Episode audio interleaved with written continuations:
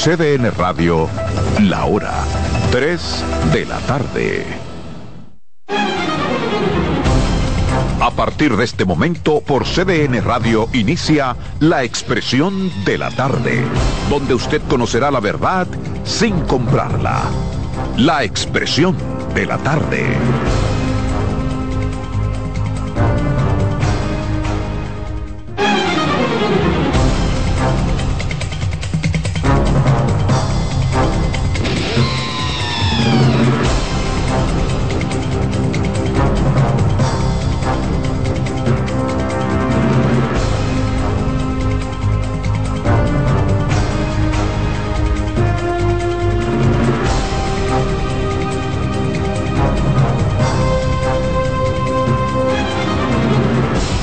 Saludos, buenas tardes, buenas tardes República Dominicana, buenas tardes país. Hoy es lunes y aquí estamos como todos los días de lunes a viernes con su programa La Expresión de la Tarde. Dos horas de contenidos para que compartamos. Pero antes, ¿cómo les fue de fin de semana? Bien, todo en orden, todo bajo control. Buenas tardes a la República Dominicana, al equipo, por supuesto, a los amigos que nos sintonizan, que nos esperan de lunes a viernes, de 3 a 5 en esta plataforma. La Expresión de la Tarde está en el aire, CDN Radio 92.5 FM para Santo Domingo Sur y Este, 89.9 FM para Punta Cana y 89.7 FM en Santiago y toda la región del Cibao. Lunes, iniciando la semana, lunes 30, el último lunes del mes 10, octubre del 2023. Carmen Curiel. Gracias Roberto, Adolfo Enrique Salomón Ibrea, al señor Ángel Acosta, mejor conocido como el patrón y allí en los controles está el equipo grande, porque está Román Casey y está Jonathan dirigiendo. Señores, a ustedes feliz semana, de verdad una semana productiva le deseamos y aquí estamos para iniciar un programa que lo hacemos con mucho cariño, con mucho respeto, pero sobre todo tratando de llevarle la mejor información con objetividad.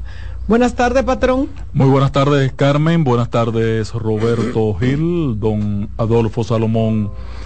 A todo el público radio, escucha y cibernauta de este espacio, los dominicanos aquí, los dominicanos allá. Bueno, eh, están de moda otra vez las visitas sorpresa, pero esta vez no en el ámbito para hacer obras en diferentes partes del país, sino que Lionel la ha inaugurado. Visita sorpresa en el ámbito político. se está tirando de manera sorpresiva en diferentes barrios de la capital, no para ofrecer obras, sino para conseguir votos. Eh, este fin de semana, Leonel Fernández, presidente de la Fuerza del Pueblo, visitó la noche, visitó la noche este domingo al barrio Simonico en el sector de Villa Duarte en Santo Domingo Este, donde se reunió con los residentes de esa barriada y escuchó sus pesares, así como recibió eh, informaciones sobre la situación que les aqueja y la situación del país. De acuerdo con la organización partidaria, Fernández rompió con los esquemas que lo ha caracterizado en los últimos años de anunciar previamente dónde iría, sino que ahora se apareció de manera repentina en lo que denominan visita sorpresa. Esas son unas visitas sorpresa que solamente quienes hacen la nota creen que es visita sorpresa porque así como el presidente o los presidentes hacen visitas que le llaman sorpresa, ninguna son sorpresas. es imposible que un presidente llegue sin que los organismos de seguridad y sin que la comunidad a la que van a visitar sepan que va el presidente. Puede ser una visita discreta, tiene más aplicación, pero tampoco un expresidente se va a tirar a un barrio de, la, de, de Santo Domingo Este de manera sorpresiva, sin que lo sepa la dirigencia de su partido en la zona y sin que lo sepa su equipo de seguridad, que para esta temporada partidaria debe ser triple vez mayor que la de normalidad, pienso yo. Pero además de que lo sabe el equipo de seguridad, también lo sabe un grupo que organizan en cada barrio. Hasta el DNI imagínate tú que llegue eh, el expresidente y no encuentra a nadie. Exactamente, no lo sepa nadie. Llegó, ¿por a dónde llegó? Y no encuentra a nadie. A una calle, se paró en una calle, se sentó en un contain. Óyeme. Pero además una visita que se ve el lugar organizadito, se ven los vecinos reuniditos. Eso no es de que, güey, llegué yo, llámeme a... No, es una visita sorpresa. Una visita sorpresa sería ir a la casa a la casa de un dirigente Eso sería, pudiera ser una visita sorpresa, pero no donde te están esperando cientos de personas. Igual que cuando pasaba la de Danilo tenía hasta invitación. Oh, si usted no estaba invitado no podía estar en el lugar. Entonces de sorpresa no tenía nada. Lo de sorpresa es un epígrafe. Para ponerlo bonito. Un epígrafe, sí, que hay que entenderlo en su justa no, no hay que entenderlo nada en su justa dimensión. hay que entender nada.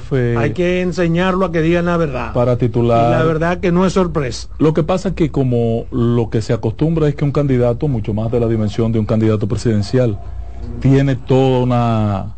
Eh, un proceso, una convocatoria a un sector, a una, eh, a una comunidad. En este caso es una visita a una residencia, se convocan los dirigentes de la zona y pero no es sorpresa entonces, estamos diciendo lo mismo. Eh, Va que tú quieres llevar la contradicción ante en esa vaina.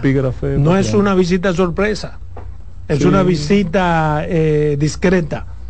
Me gusta eso de discreta. Yo le voy a cambiar el nombre a las mías. Sorpresa no pero... es. Porque el dueño de la casa sabe que tú vas para allá y llama a los hijos, y llama a las mujeres, y llama a los nietos. Y hace un, partido sabe que tú vas para allá. Y hace un asopado. Entonces, ¿para quién es la sorpresa? Para los medios porque no invitan a los medios de comunicación. Yo pienso que es al revés. Ni para los vecinos. Yo pienso que es al revés.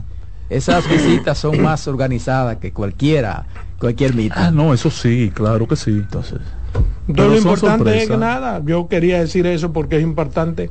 Eh, bien, eso es un tema que parecería sin trascendencia, pero demuestra que Leonel Fernández está tirado a la calle del medio, haciendo todo lo que tiene que hacer y así están todos los demás de todos los demás partidos. Tiene que ser negociando el voto. Comenzó, la zafra. Mira, yo no me he visto a Leonel en eso. Mira, con relación, a la, con relación a la fuerza del pueblo, yo voy a aprovechar. Todo desde que comenzó. Voy a aprovechar para preguntarle a Adolfo, como abogado, porque hay una información y que la fuerza del pueblo está pidiendo a la Junta Central Electoral que actúe por la, la información investigación. que dio el que no fue él a título personal, era institución la Dirección Nacional de Control de Drogas, y entonces eh, prácticamente lo están acusando de que él está involucrándose en política. ¿Qué procede, Adolfo? ¿Tú crees que eso procede? Que tocarían, ¿cómo fue? Perdóname. La Fuerza del Pueblo está, está pidiendo a la Junta Central Electoral que investigue, que actúe con relación... En el caso de Cabrera Exacto, director de la DNCD, por las declaraciones que dio la dirección. Con que si fue una, una porque ellos le digan que es una política. que es una claro política, lo primero es los que militares no pueden estar en eso, pero eso es institucional. Lo primero es que no se trata de los militares, porque ellos no hablaron de los militares. Ellos hablaron, Leonel habló de la Dirección Nacional de Control de Drogas. Y ese hombre está haciendo un trabajazo con el cual ha triplicado la incautación de drogas que él hizo en todos sus años. Lo segundo es que no hay un ápice de politicidad en esa nota, en esa contestación que le hace la DNCD. Probablemente sí es política la declaración de Leonel buscando una reacción que lo catapulte en términos políticos, pero el director de la DNCD contestó de una forma taxativa en tanto y en cuanto le corresponde. No habló de partido, no habló de reelección, no habló de absolutamente nada, pero no puede dar la callada por respuesta. Pero además, Adolfo, yo que no soy abogado, yo me dije, bueno, pero él no dio una declaración. No, tampoco. Es una posición institucional de la Dirección Nacional de Control de Ni siquiera institucional de la Dirección. una declaración quizás de él a un periodista, bueno. No, no, y que no, es que no es una posición institucional, porque no está ni el sello, ni el marbete, ni nada de la dirección. Él habló como con, habla con, si hablaría conmigo, por ejemplo, y me da esas declaraciones, pues son súper declaraciones. Porque fue una nota enviada por la DNCD. sí, pero, no fue una entrevista. no, nadie la recibió. Dime una gente que la nota. pero no recibida de la DNCD. Eso no es verdad. Pero, no es pero, cierto. pero voy a, pero, ¿a quién le mira, pero hay una, ah, exacto, exacto, pero la nota no salió de la DNCD ni la envió la DNCD. Pero, pero, pero yo no le veo el pecado. Ahí, es peor entonces. Pero yo no le veo el pecado. Ahí, hay una situación. No, no, no, pero, yo no, pero yo no le veo el pecado. Ahí no es peor. Yo no le veo el pecado. ¿Tú sabes por qué? Porque el que tiene que dar no las puede contestar él, pero tiene quien conteste por él. No, pero el que tiene que dar las declaraciones es él, porque el que sabe lo que está pasando en su institución es él. Tenemos que dejar de, de, de, de olvidarnos de que el presidente de la República sea que responda a todo. O sea, yo no sé cuál, cuál es el pecado que, ha tenido este señor con responderle a una eh, información o unas declaraciones que dio el, el expresidente Leonel Fernández que él entiende que no es así. Yo creo que alguien tenía que salir y que mejor que el presidente de la DNCD no le veo la gravedad El- al asunto, no le veo el pecado al asunto. ¿Tú sabes qué era el problema? Que desmintió a un expresidente con datos y con cifras Ahora, No, pero escúchame Roberto, por favor, un minutico nada más, hermano. No, porque para el mí, tema es suyo, ya él pero se puso para mí. Permítame. No, no, no, no, no, nunca, nunca, bajo ninguna Entonces es política la contestación que da el equipo de Leonel Fernández. La- Sí, porque ellos son políticos. Y- Ah. Y, no, y, la- y- y- y- Bueno, y- pues y el tema inicial, la posición inicial de la denuncia de, de, de- de Leonel Fernández es política, porque él está en un ejercicio político. Ahora, yo aquí me limité a decir que, que ojalá y cuidáramos a La un hombre ojalá y cuidáramos a un hombre de la característica de Cabrera Ulloa por el trabajo que tú muy bien destacas, Claro. que ha venido haciendo. Pocos funcionarios de este y de otros gobiernos que han pasado por ahí han hecho un trabajo como el que ha hecho Cabrera Ulloa. Ahora, indiscutiblemente, ahí estoy de acuerdo con Roberto, él hizo, él dio una respuesta. Él dio una respuesta. Eh, O alguien la dio. cuando, no, él, él. ¿Cómo tú sabes que fue? Él la dio. ¿Cómo tú sabes Todos los medios que yo he visto Perfecto. recogen a él diciendo la DNS que no le responde a Lionel. Pero yo te estoy preguntando cómo tú sabes que fue. No, pero, vamos a aclarar algo ahí. Vamos a aclarar algo ahí. Vamos a aclarar, porque no- hay una declaración de la institución. En ningún momento, en ningún párrafo se me- menciona que el director de la. DNCD dice tal cosa. Exacto. La DNCD como institución siempre se, Eh. ma- se manejó. Él responde. Yo insisto que fue él. Responde. Ah, bueno, pero tú. Y él eh, hace una respuesta sin referencia a nadie, porque no dijo, le estoy respondiendo a fulano de tal, ni estoy diciendo, no está no, dando no, no, no. una no. declaración. No, no, no, no, no. En la nota se especifica a. Leonel Fernández que en su gobierno no se apresaban Ah, no, a los... no. eh, en la La- nota. hizo una historia de las incautaciones periodo por periodo. Los tres de Lionel, más este de los tres años de, de cuando tú la lees, evidentemente que te das cuenta que hay una respuesta a la declaración que había emitido el Leonel. presidente Leonel Fernández. eso no está en sí, correcto. Pero no que él salió a responderle a Lionel. O sea, pero es un- ¿Qué dice Fuerza del Pueblo hoy? Este hombre eh, debe aclarar eh, si él fue mandado o lo está haciendo intuito persona o, o la O institución. institu- institución. Exacto. Él no tiene que aclarar nada. E, e investiga y le pide a la Junta que investigue porque la Constitución de la República sí le prohíbe a los militares mucho más en, ¿En un periodo parte? Eh, en, En- búscamelo. en el, en Te el- la voy a buscar la Constitución en- en para el que me lo título diga. de la, de las No, Fuerzas no Armadas verdad. no pueden incursionar en actividad no, eso no política lo tienen prohibido Sí, pero y resulta que en este política, momento que eso no es una actividad política. Y resulta que porque en este- Leonel no se refirió a él hablándole de política. No, Leonel no. no, lo acusó a él De de, ser un partidario de de- del PRM, ni de estar organizando Y de- actividades Y para de el asistir PRM. a una actividad, ni de a una manifestación. pero Adolfo tú eres abogado y sabes Sí, claro. el momentum No, pero que No, no, no, pero no por nos eso mismo, como abogado te no. digo. No, hay una que el mo- declaratoria de pero abertura de campaña. hermano, No. como abogado te digo que el momentum nada tiene que No, ver. no, la no, declaratoria de campaña no tiene nada que ver No, no, no, No, no. no, que un militar no. opine o no, no quieras jalar una vaina no. por los cabellos. Es que si el, si el militar habla de política, sí tuviera que ver. Exacto. Pero el militar está respondiendo a algo que tampoco Algo fue político. No, no es político. Eso no es político. Leonel lo acusó de que en su gestión Exacto. de tres años, esto que era un tránsito de drogas se ha convertido en un campo de drogas. Perdón, Adolfo. Entonces eso no es político. Ahora, el capital que Leonel pretende sacar es político, el capital. Eh, eh, de eso quería Pero él se quedó en las declaraciones de manera Exact- taxativa. Exactamente. Que, Yo- que yo- Leonel yo- yo que diría que un- quiere sacar verdad Exacto. Mira, que Exactamente. Leonel que trajera un tema. No, no, evidentemente que la fuerza del pueblo Mira, busque que notoriedad. Leonel trajera un tema a- al, al, al, al, al tiempo político, al... cuiden a Ulloa eh, eh, Pero él está súper cuidado. cuiden a Cabrera. Ulloa Miren, cuídenlo Él- cuídenlo, también cuidado favor. que Ahora- mira, él dijo, se dijo eso y ya no se ha dicho más. no cuiden Ahora yo hubiese Hoy preferido, duro yo hubiese Roberto preferido, Rosario. yo hubiese preferido que esa nota la firmara el gobierno y no la Dirección Nacional de Control de Es que no la firma la Dirección Nacional de Control de No, pero que el gobierno no tiene por qué firmarla. Yo tengo tres periódicos que, que, alguien la hizo por él. Yo tengo tres periódicos que se la, la hizo por él. que la publican pues como si fuera la nota por ti y tú no No, pero no, no, probablemente. Y, y los medios si lo recogen. Tú fueras ministro de las Fuerzas Armadas, perdóname, que era hermano mío, como en efecto lo eres, y alguien te agrede y dice cosas que yo sé que tú no le puedes contestar, yo puedo en mi condición de hermano tuyo hacer una nota y decir lo que yo creo. Sí, pero no atribuyéndome Sí, a no, mí, no te la estoy atribuyendo, pero no se la atribuye a él. A la DNCD. No, claro que no. Sí. Claro que no. Mire la nota entera ahí, léala. Y busque dónde se le atribuye a la DNCD algo. Búsquela ahí. Búsqueme un párrafo en donde se le atribuye a la DNCD algo.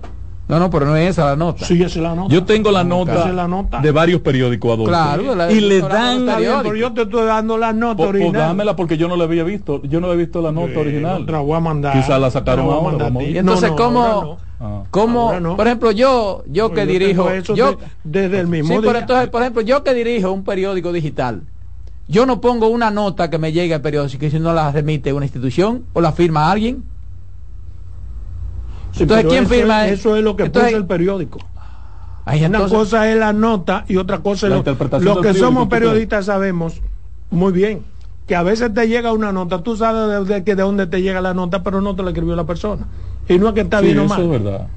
¿Entiendes? Algunos la atribuyen a la fuente para cuidarse, lo cual tampoco está mal. Pero en el fondo sabemos que no fue la persona. Sí, sí. Y eso, es lo que eso, pasa. eso es claro, eso Y yo lo eso entiendo. es lo que pasa.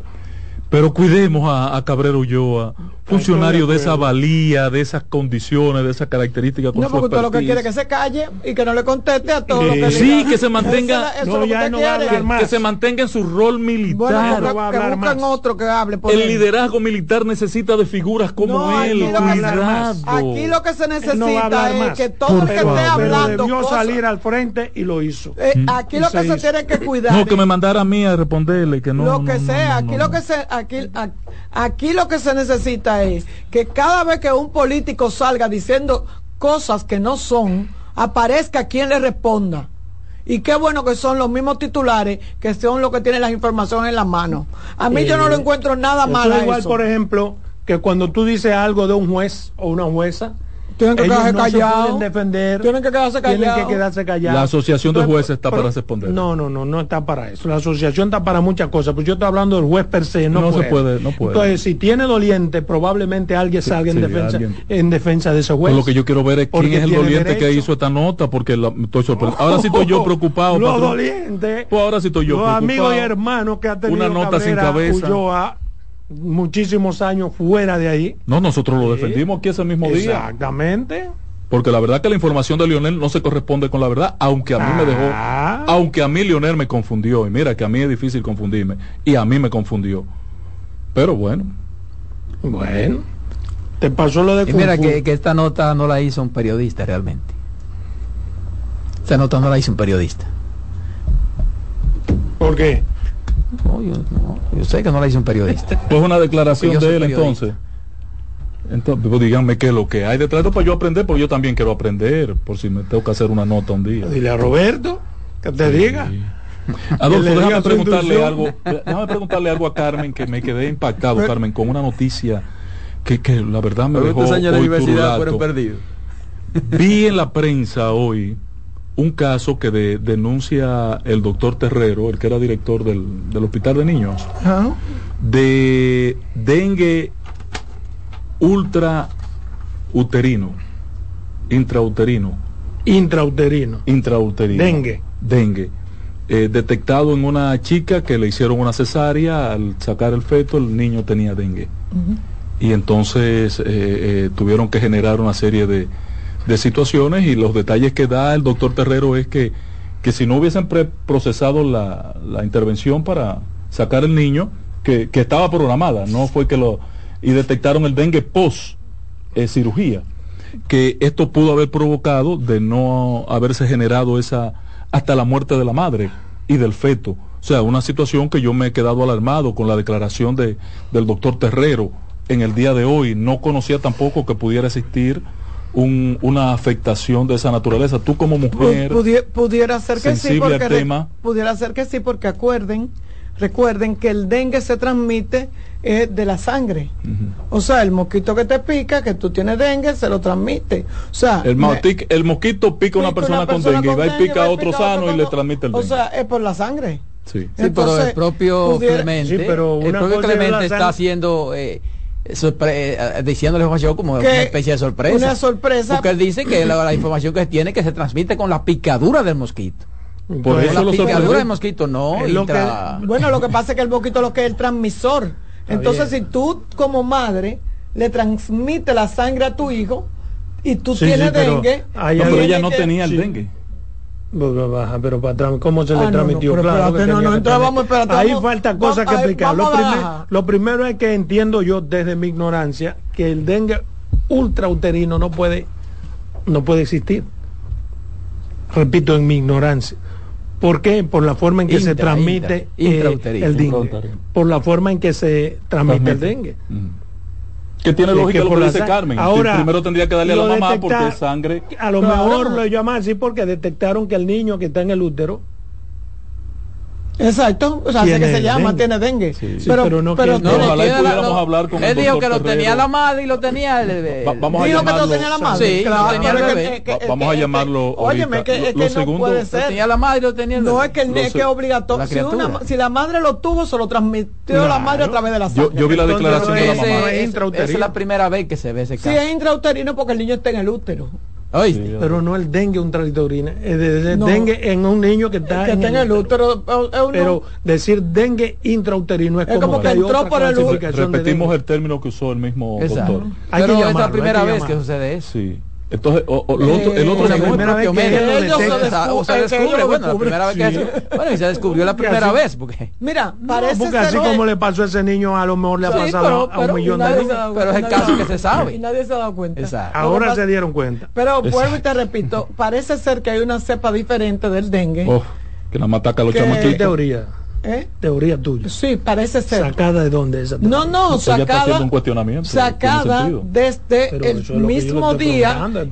Desde el mismo día que yo dije aquí, desde el mismo día que yo dije aquí, que a mí me extrañaba mucho y tú me respondiste, pero él, mira, hay menos muertos, hay menos, yo decía, pero está pasando algo con el dengue, es que, en tantos niños.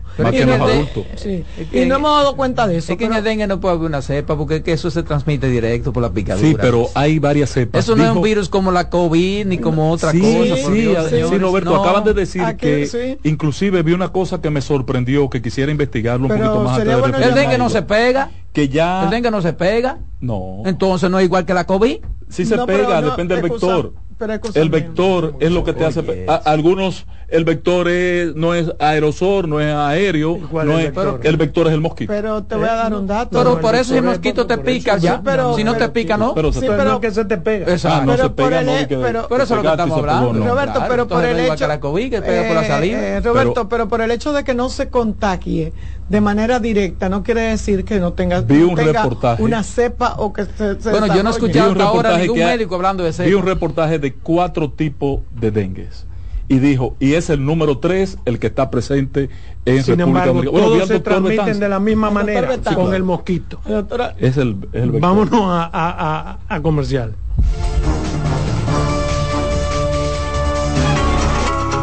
En breve seguimos con la expresión de la tarde.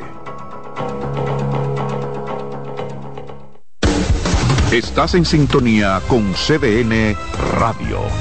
92.5 FM para el Gran Santo Domingo, zona sur y este. Y 89.9 FM para Punta Cana. Para Santiago y toda la zona norte en la 89.7 FM. CDN Radio. La información a tu alcance. Tenemos un propósito que marcará un antes y un después en la República Dominicana despachar la mercancía en 24 horas. Estamos equipándonos con los últimos avances tecnológicos. Es un gran reto, pero si unimos nuestras voluntades, podremos lograrlo.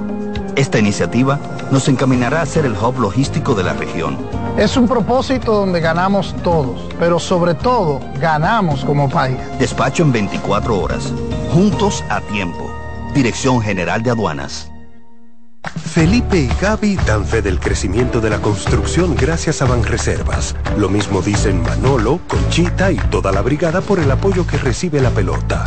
Muchos también son testigos del apoyo al arte y la cultura, y ni hablar de los que se benefician del programa de pignoración de arroz, como don Héctor y su gente.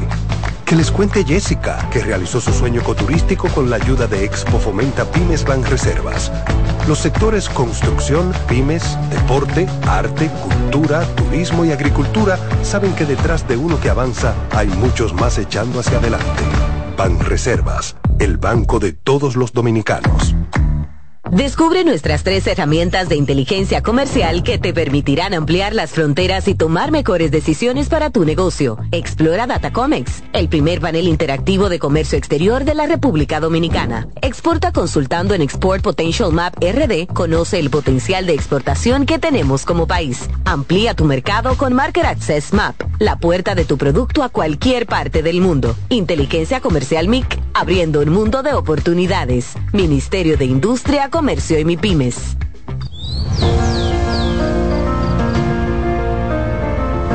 La empresa de generación hidroeléctrica dominicana renueva sus fuerzas. El desarrollo sostenible del país es nuestra meta. Producimos energía limpia y devolvemos en obras a las comunidades su aporte al desarrollo nacional.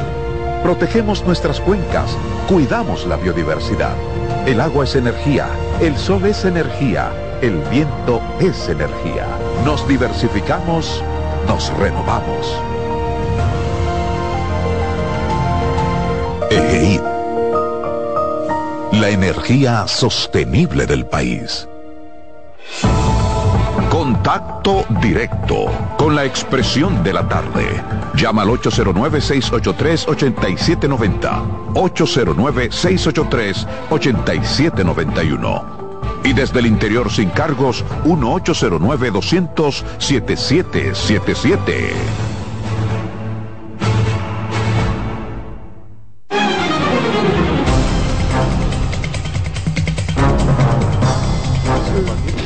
Bien, continuamos aquí en la expresión de la tarde 809-683-8790 y 809-683-8791 son los números para usted decir lo que quiera respecto de lo que nosotros decimos. Puede ser a favor o en contra, no importa, tiene garantía. Mire, yo tengo dos temitas que quiero analizar aquí. El primero está relacionado con el señor Dengue. Y me quiero recibir porque este fin de semana la señora vicepresidenta de la República, Raquel Peña, eh, dio unas declaraciones respecto al dengue muy infortunadas, a mi modo de ver. Raquel Peña pide a las clínicas privadas atender los casos de dengue, como tratando de decir que las clínicas no están haciendo su papel y que no están ayudando en el combate del dengue. Entonces, ¿qué pasa? El que dice lo que quiere, escucha lo que no quiere. La ANDECLIP o la Asociación Nacional de Clínicas Privadas le contesta y le pide a la señora vicepresidenta identificar las clínicas que no están atendiendo casos de dengue. Me parece perfectísima esa declaración de Andeclip, pidiéndole que diga cuáles son las clínicas que no están atendiendo casos de dengue. Entonces yo digo que fue una declaración no sopesada, la declaración de la señora vicepresidente, eh, además de no sopesada, fue innecesaria, que le resta mucho a su buena trayectoria, sea al blanco al ángel que ella tiene en los diferentes sectores. Yo pienso que ella pudo reunirse con la Asociación de Clínicas Privadas. Yo pienso que ella pudo pedirle opiniones y pudo pedirle incluso colaboración. Quizás hasta diseñar juntos una estrategia integrada. Pero la forma en que ella planteó este tema no tiene sentido ni tiene lógica. Yo puedo decirlo porque tuve una niña con dengue y fui a una clínica privada. Y al igual que en los hospitales, las clínicas privadas están abarrotadas de personas que llevan a sus hijos con dengue. A la clínica privada que yo fui, llegué a las 8 de la mañana y fue llegando a la una de la tarde cuando se pudo conseguir una cama. ¿Por qué? Porque había una gran cantidad de gente esperando cama y no había cómo atender. Sin embargo, aún fuera de la cama, en esa clínica privada, a mi hija le dieron las atenciones que eran justas y necesarias en ese momento. Y nosotros quedamos muy agradecidos con el comportamiento. Hasta que llegó la, la cama. Entonces, eh, lo digo porque es mi obligación decir la verdad. Fui a esa clínica, nos atendieron como atendieron a todo el mundo, se hizo lo que había que hacer para atender a mi hija, se le dieron los medicamentos que había que darle, pero no solamente eso.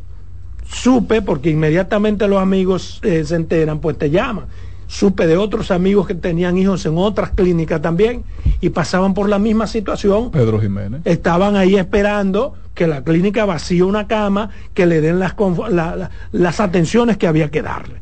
Entonces me pareció una expresión de impotencia, la dada por la señora vicepresidencia, eh, que demuestra el desborde del dengue en el país. O sea, ante la falta de explicación lógica, la vicepresidenta se despacha con esto. Pero yo lo que quiero advertir es que el dengue no se combate buscando un cómplice ni buscando un culpable.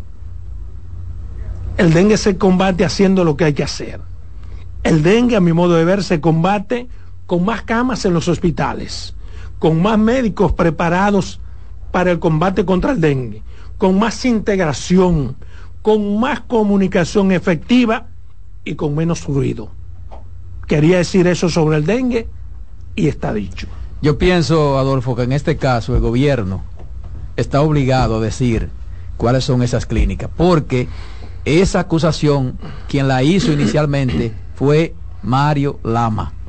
Y yo Quien la hizo inicialmente fue Mario Lama. Entonces, para usted hacer un pronunciamiento así, usted tiene que tener casos específicos. De hecho, yo leí aquí, recuérdense que el viernes yo leí aquí la posición de la Asociación de Pediatría, Muy donde, ellos, de, donde ellos decían, eh, nosotros muchas veces le decimos al paciente que no tiene, porque en su desesperación, Adolfo, llevan al, niño a una clínica privada que tú sabes que están eh, pidiendo hasta un, un adelanto, un depósito no lo tienen el depósito y se tienen que ir a, la, a, los hospitales.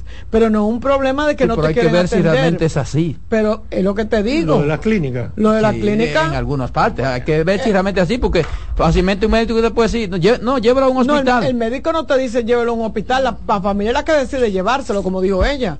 porque si te están pidiendo 50 mil pesos de, de, de depósito para ingresártelo y tú no lo tienes, tienes que arrancar para un hospital. Entonces decía Mario Lama que prohibido incluso. Por esa, por esa condición, muchas veces eh, que, están sobrepoblados los hospitales. Pero además, para eso que están los hospitales públicos, para el público. La clínica, en cierto modo, es un lujo. ¿Entiendes? Porque el derecho lo que garantiza es la salud. Es en el, sector privado. en el sector privado.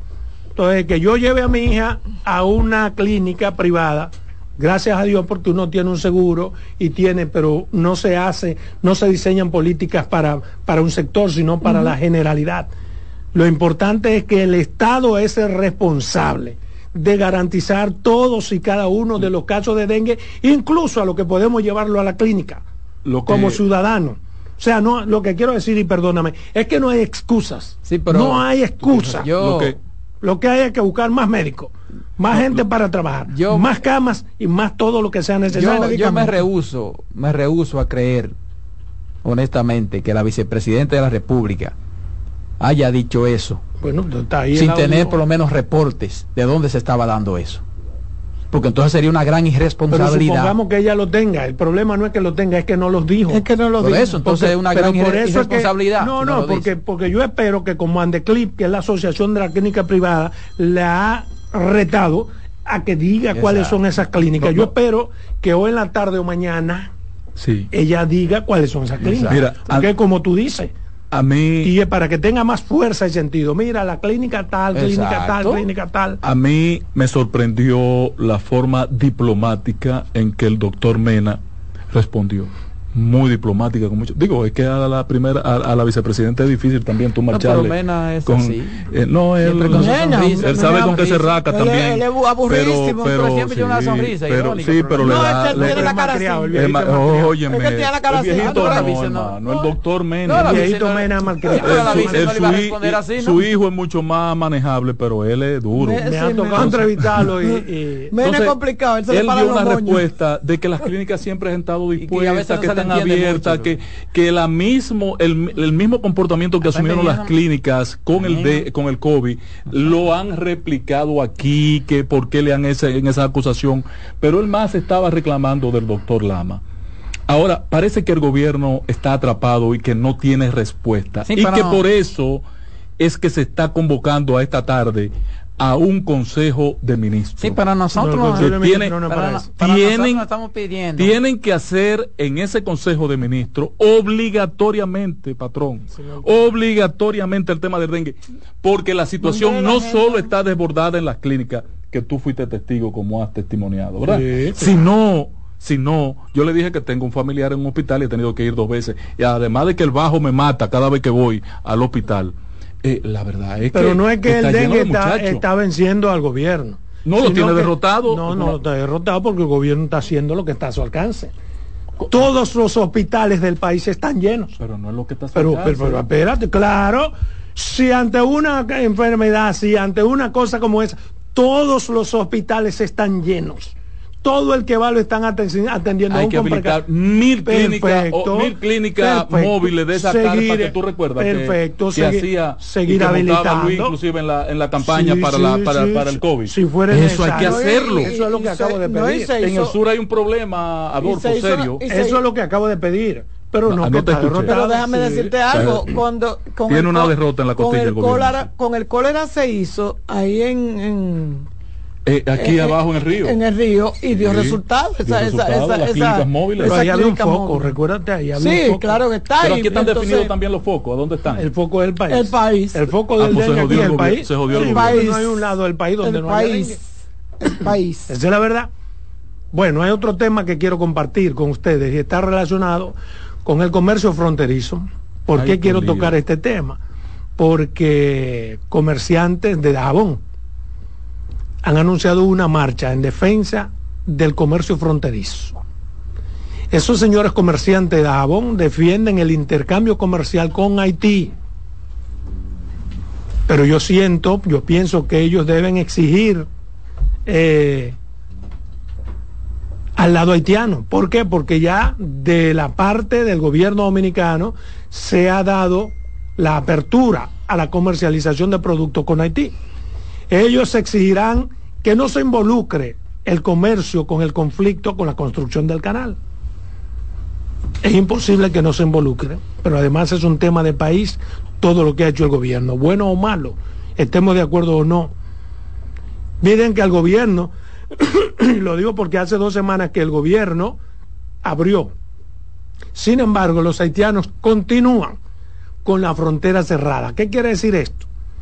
Que si bien es cierto que persiste el problema que afecta en términos económicos duramente a comerciantes dominicanos, no menos cierto que ya no es por el gobierno, sino porque los haitianos en su tosudez, en su insistencia de ser como ellos quieren, y me refiero a los que gobiernan en Haití, a los delincuentes que gobiernan Haití, no a la masa pobre de Haití, porque la masa pobre de Haití sigue comercializando, sigue comprando productos, pero cuando va al lado haitiano, ¿qué hacen?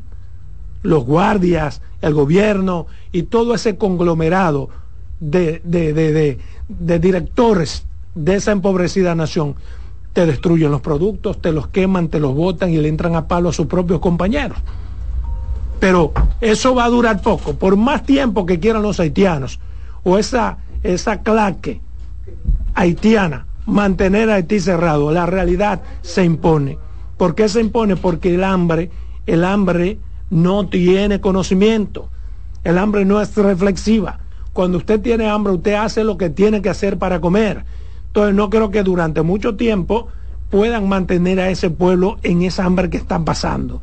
En Haití hay un desabastecimiento casi total casi total. ¿Por qué? Porque no quieren que pasen los productos dominicanos. Pero así como crece el desabastecimiento, también crece el hambre. Yo creo que eso que están pidiendo los comerciantes dominicanos no es consono.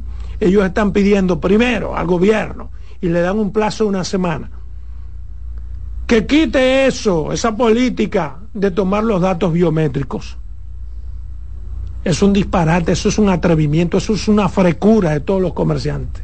Porque independientemente de que sea reapertura o no el comercio con Haití, los datos biométricos que lo están tomando las instituciones de protección de la nación son importantes y son necesarios. No puede quitarse el que se tome las huellas biométricas de los haitianos sencillamente porque ellos lo pidan. Y están pidiendo otra serie de cosas, que es lo que los haitianos piden. Piden los comerciantes dominicanos también, que se deje pasar a los haitianos que tienen visa.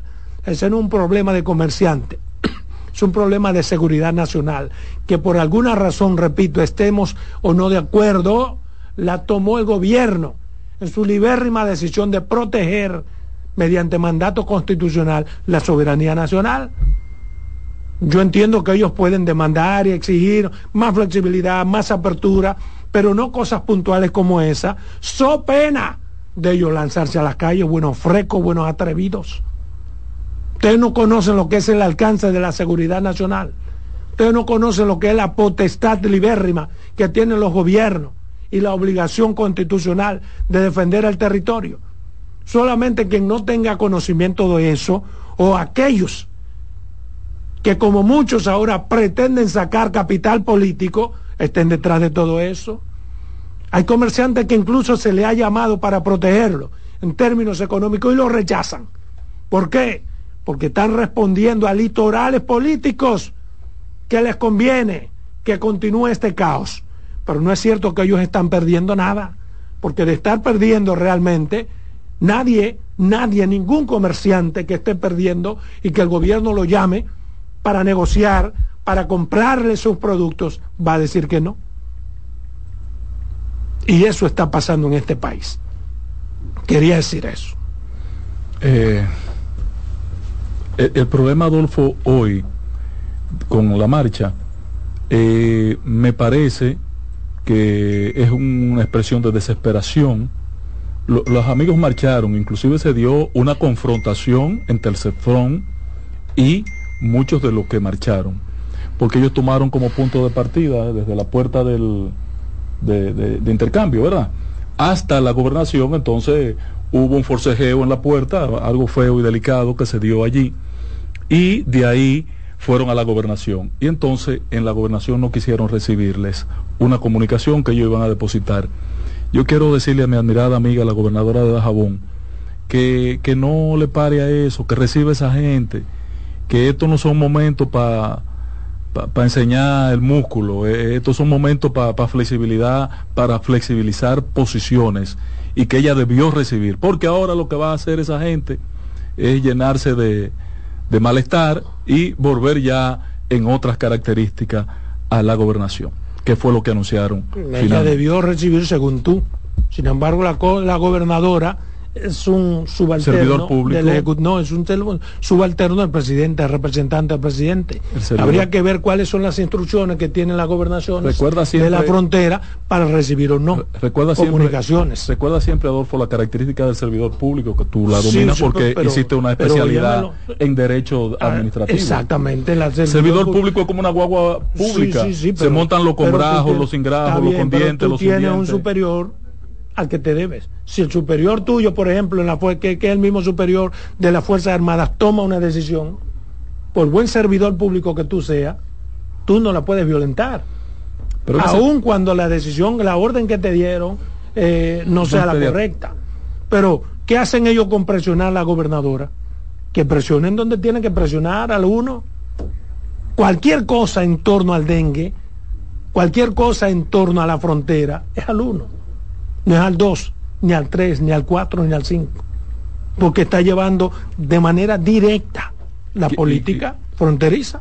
¿Y qué es el 1? ¿Quién es? El 1 es el presidente de la República. Ah, oh. Dos es la vicepresidenta, y así sucesivamente. Ya, ya caí. Ah, ya caíste. Vámonos con esa caída. En breve seguimos con la expresión de la tarde. Estás en sintonía con CDN Radio. 92.5 FM para el Gran Santo Domingo, zona sur y este. Y 89.9 FM para Punta Cana. Para Santiago y toda la zona norte en la 89.7 FM. CDN Radio. La información a tu alcance. Tenemos un propósito que marcará un antes y un después en la República Dominicana. Despachar la mercancía en 24 horas. Estamos equipándonos con los últimos avances tecnológicos. Es un gran reto, pero si unimos nuestras voluntades, podremos lograrlo. Esta iniciativa nos encaminará a ser el hub logístico de la región. Es un propósito donde ganamos todos, pero sobre todo ganamos como país. Despacho en 24 horas, juntos a tiempo. Dirección General de Aduanas. Descubre nuestras tres herramientas de inteligencia comercial que te permitirán ampliar las fronteras y tomar mejores decisiones para tu negocio. Explora Datacomex, el primer panel interactivo de comercio exterior de la República Dominicana. Exporta consultando en Export Potential Map RD. Conoce el potencial de exportación que tenemos como país. Amplía tu mercado con Market Access Map, la puerta de tu producto a cualquier parte del mundo. Inteligencia Comercial MIC, abriendo un mundo de oportunidades. Ministerio de Industria, Comercio y MIPIMES.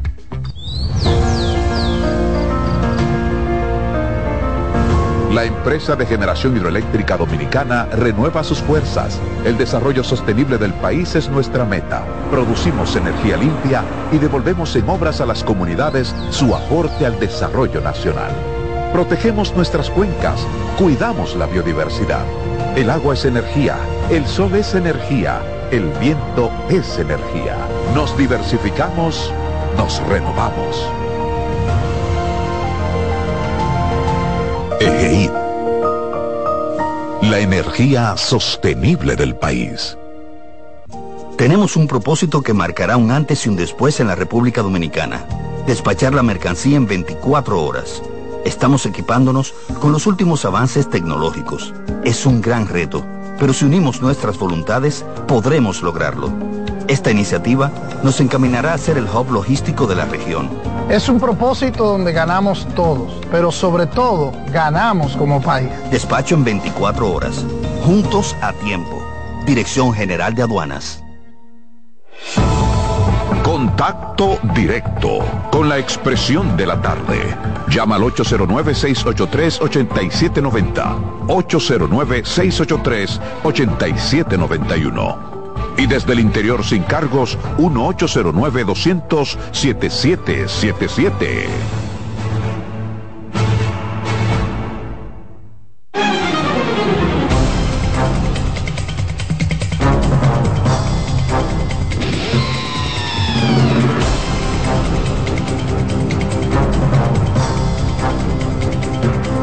Bien, señores, de regreso aquí a la mesa de la expresión de la tarde. Son las 3.47 minutos. 3.47 minutos. Hay una llamada, vamos a tomarla.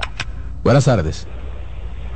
Muy buenas tardes, Ángel, Adolfo, Carmen, Curiel y el distinguido audio operador que siempre se me ha olvidado el nombre porque se me quedó el nombre de Jonathan, pero bueno. Eh, Cristino Camilo por acá. Antes de hacer el comentario, Carmen, tuve que poner su puesto a una persona en otro medio local que empezó... Canelo, vamos a aprovechar el tiempo, dale. Bueno, miren, yo quiero que ustedes se, se refieran al desastre que hubo, que parecía la, la 42, que la mudaron parecía la 42 para la zona colonial, donde hubo de todo, y las autoridades, bien gracias, le mandaron un recuerdo y saltan con un disparate hoy. Buenas tardes. Bueno. Celebración adelantada de Halloween. Ahí está la opinión de señor Cristino. Bueno, miren, eh, es mi turno, como siempre, agradecerles a los amigos la sintonía, la participación a través de la vía telefónica. Yo siempre me he preguntado por qué las instituciones del Estado, que tienen un rol determinado, cada una, tienen que hacer acuerdos de trabajo, de coordinación, acuerdo interinstitucional para hacer lo que por ley deben hacer con relación a los servicios que ofrecen. Y lo digo porque no entiendo que haya que firmar que una carta compromiso para que cada institución haga lo que le corresponde hacer. Sobre todo las instituciones que ofrecen un servicio a la ciudadanía. Máxime cuando se trata de un servicio de seguridad nacional, como es el caso del suministro de la energía eléctrica, en este caso, la distribución y todo lo que eso implica para un servicio eficiente. En el pasado gobierno, en la gestión de Ventura Camejo, en el Ministerio de Administración Pública, el MAP, se puso de manifiesto la firma de una carta compromiso, precisamente para que las instituciones pudieran disque cumplir de manera eficiente sus obligaciones sus servicios. Y a eso se le ha dado continuidad en este gobierno por parte del Ministerio Administrativo Público, el MAP, que dirige esa materia el señor Lugo Castillo. Y me llama la atención, me llama la atención el tema porque yo pienso que el compromiso de las instituciones es con el país, con la población. Y lo que debe hacer y lo que deben hacer cada institución está bien establecido. Sin embargo, sin embargo, para decir lo que van a hacer, lo que tienen que hacer, hay que firmar una carta compromiso al ciudadano. Así le llaman. Es el caso de este, una de las instituciones del Estado con menor credibilidad, que lo único que se dice de ella es, antes y ahora, es que solo sirve para estafar a los ciudadanos con un servicio deficiente y con una falta de gerencia evidente.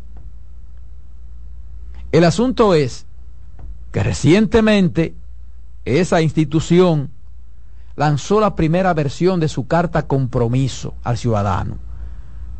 Dice que para mejorar el servicio a los clientes. Entonces, me están diciendo que los servicios no se han mejorado porque no existía ese compromiso con el ciudadano. Y que a partir de esta firma sí se va a actuar con eficiencia y transparencia. En ese sentido, ha anunciado de este un programa estratégico para eficientizar la gestión y el ofrecimiento de servicios de calidad a la población. Eso, eso, a partir de la firma de esta carta compromiso. En lo adelante, de este va a informar sobre los servicios que gestiona y cómo los clientes pueden acceder y obtenerlos. Así como sobre las obligaciones de calidad establecidas para su prestación que permitirán garantizar el derecho a recibirlos de acuerdo con sus necesidades. O sea, que nada de eso se estaba gestionando pero ahora, con la firma de esta carta compromiso, ya eso se va a hacer. La responsabilidad de, este está bien definida. Sin embargo, en la práctica no se observa el cumplimiento. Todo lo contrario. Actúa con una gran irresponsabilidad en todos los sentidos. En el cobro, en la distribución de la energía, en la atención al cliente, en las respuestas a los reclamos, en todo. Y solo hay que ir a las oficinas de EDE Este para que vean el caos que allí se presenta. Pero todo eso va a cambiar. Todo eso va a cambiar a partir de esta carta compromiso. Todo eso quedará resuelto. Y además va a responder a los principios de universalidad, accesibilidad, eficiencia, transparencia, responsabilidad, continuidad, calidad, razonabilidad y equidad tarifaria. Cuando todo eso está consignado para los servicios públicos en la Constitución de la República, pero hay que hacer un compromiso y firmar una carta compromiso. Entonces, ya no tenemos que preocuparnos, porque ahora esos compromisos de calidad declarados en la carta compromiso con vigencia de dos años serán una realidad. En los renglones de contratación de energía eléctrica, cambio de titularidad y cancelación de servicios. Ahora, la empresa de este se compromete a asistir a sus clientes con amabilidad y profesionalidad, es decir, que no lo ha estado haciendo así.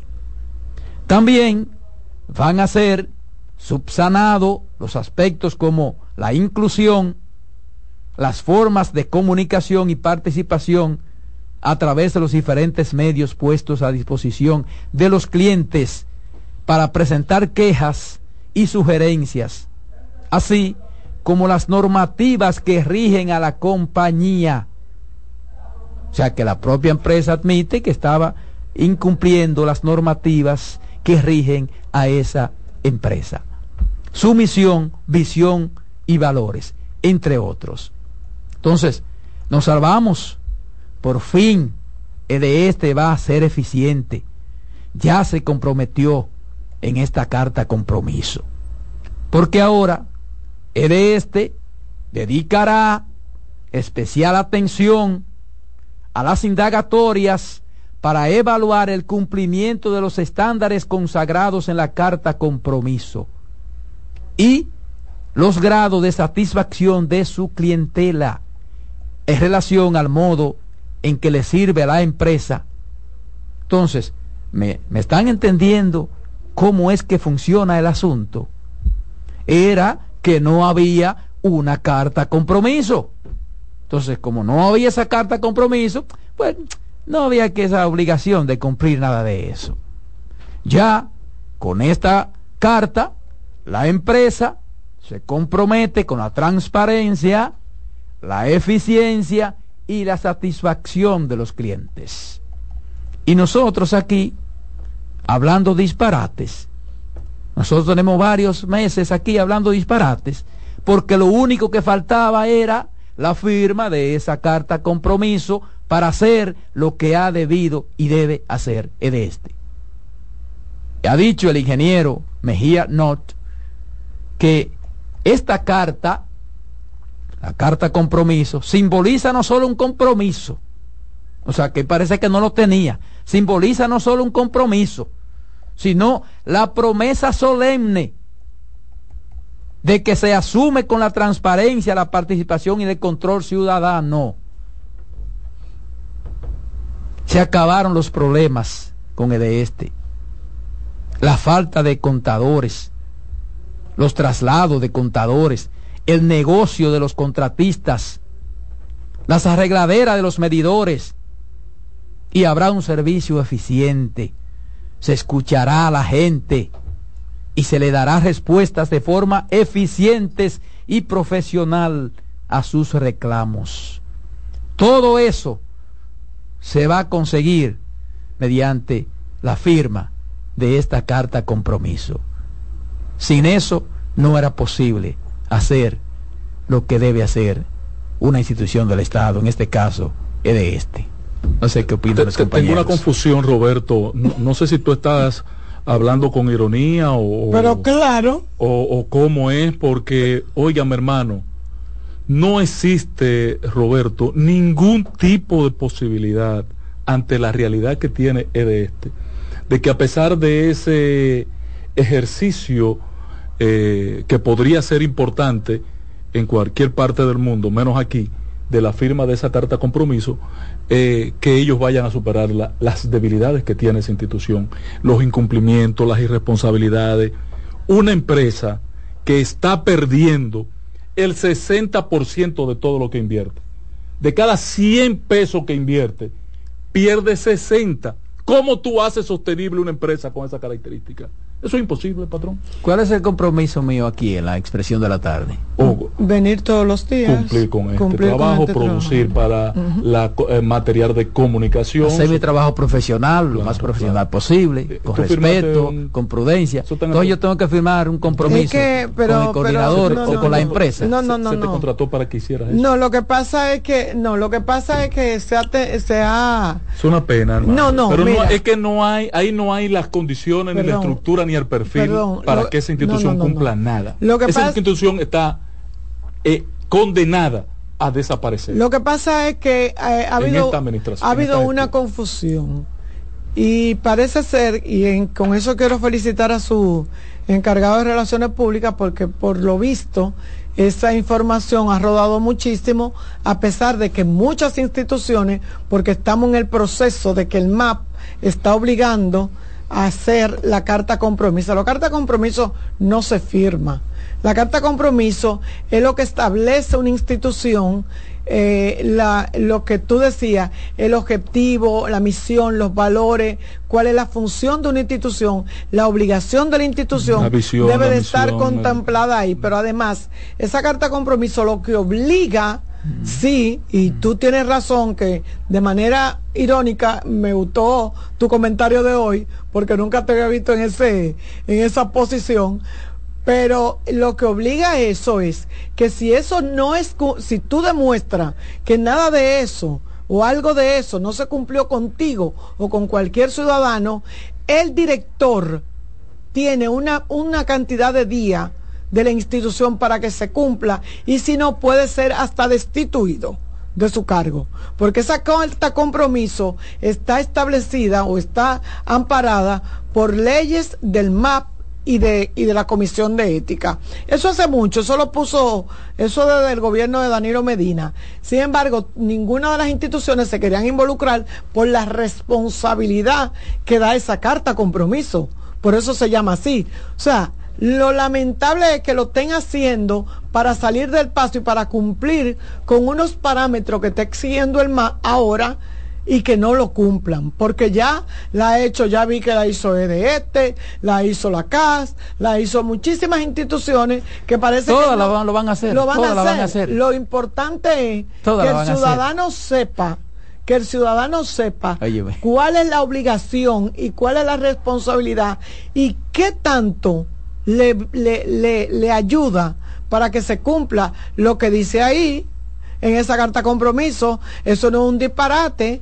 Pero, pero eh, Carmen, el asunto es, ¿qué es lo que, dice la carta de compromiso? Lo que tienen que hacer las instituciones y las empresas, lo que tienen que cumplir las instituciones y las, del Estado, pero como no las obligaciones de las instituciones del Estado con el ciudadano. Pero como no la cumplen, entonces obligan al director o, al ministro o a quien sea a través de ese documento a tener lo que hacer y si no tiene que irse del cargo. Por, en, un, en un tiempo límite, creo que son 25 o sea, tú, días. Entonces tú vas a decirme que una carta de compromiso tiene más valor que la Constitución de la República.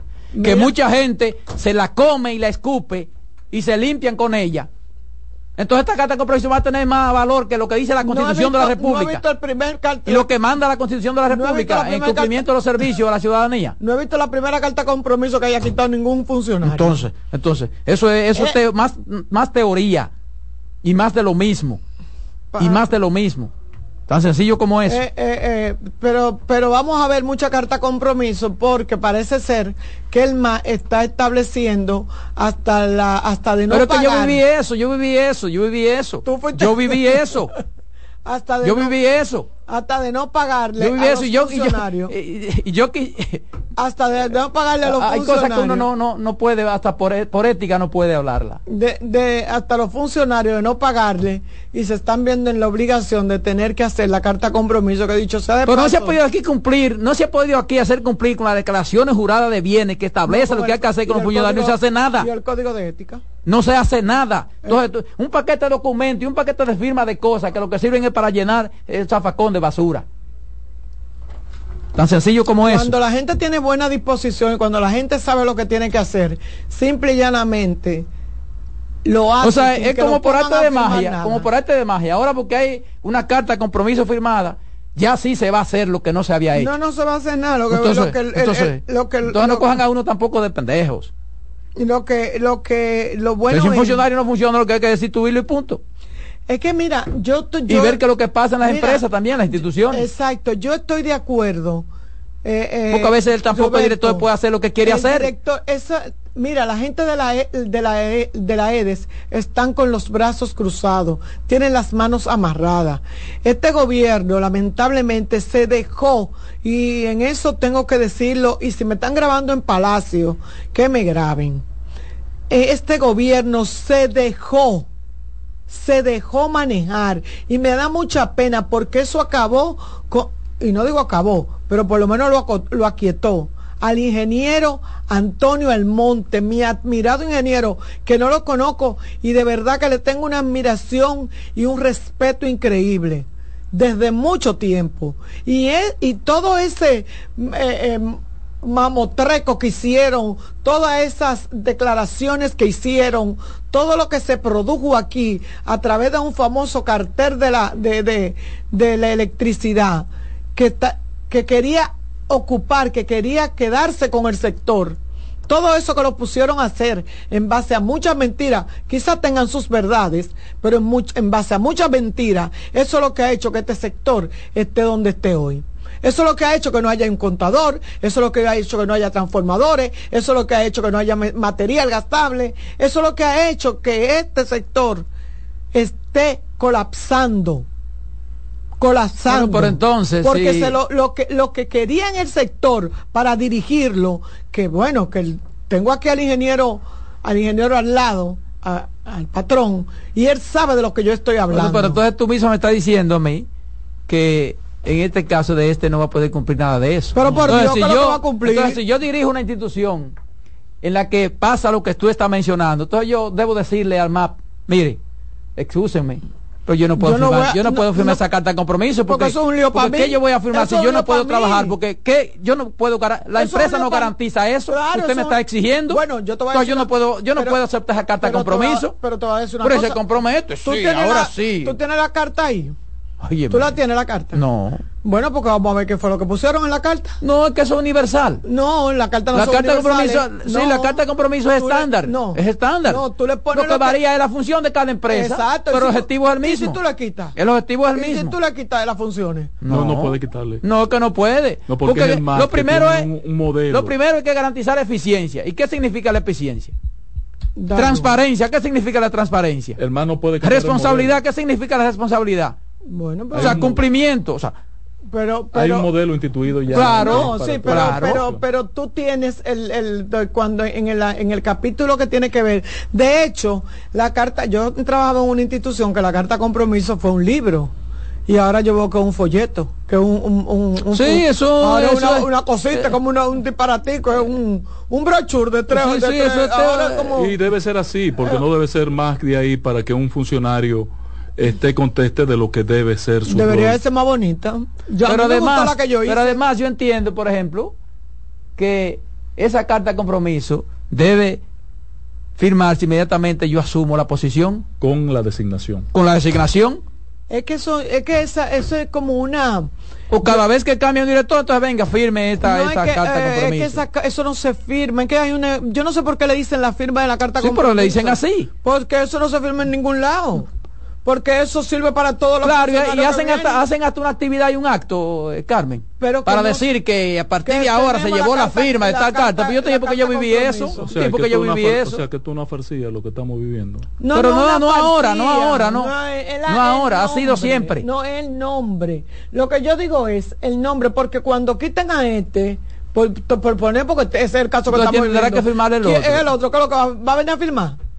O, darle continuidad, porque como el Estado hay que darle continuidad. la carta compromiso no se firma, en la carta compromiso se hace un lanzamiento. Se asume, es lo mismo, se asume, exacto. Se asume, nada. Pero hacen un acto. que dicen, eh, eh, hay que entrenar a los muchachos para que no estén mandando nota diciendo que la firma de carta, carta compromiso, que no hay ninguna firma, usted no firma con nadie. Usted no firma ninguna carta compromiso, esa carta no está firmada por nadie. Esa carta solamente está ahí. Una, no, no, las instituciones se, se, comprometen, comprometen con el MAP y hacen un acto, pero y hacen un simulacro. Pero no, no firman nada, no firman nada. Pero bueno. Total, que la firmen o no la firmen, no la van a cumplir. Dale, Román. En breve seguimos con la expresión de la tarde. Estás en sintonía con CDN Radio. 92.5 FM para el Gran Santo Domingo, zona sur y este. Y 89.9 FM para Punta Cana. Para Santiago y toda la zona norte en la 89.7 FM. CDN Radio. La información a tu alcance. Descubre nuestras tres herramientas de inteligencia comercial que te permitirán ampliar las fronteras y tomar mejores decisiones para tu negocio. Explora Datacomex, el primer panel interactivo de comercio exterior de la República Dominicana. Exporta consultando en Export Potential Map RD. Conoce el potencial de exportación que tenemos como país. Amplía tu mercado con Market Access Map, la puerta de tu producto a cualquier parte del mundo. Inteligencia comercial MIC, abriendo un mundo de oportunidades. Ministerio de Industria, Comercio y MIPIMES.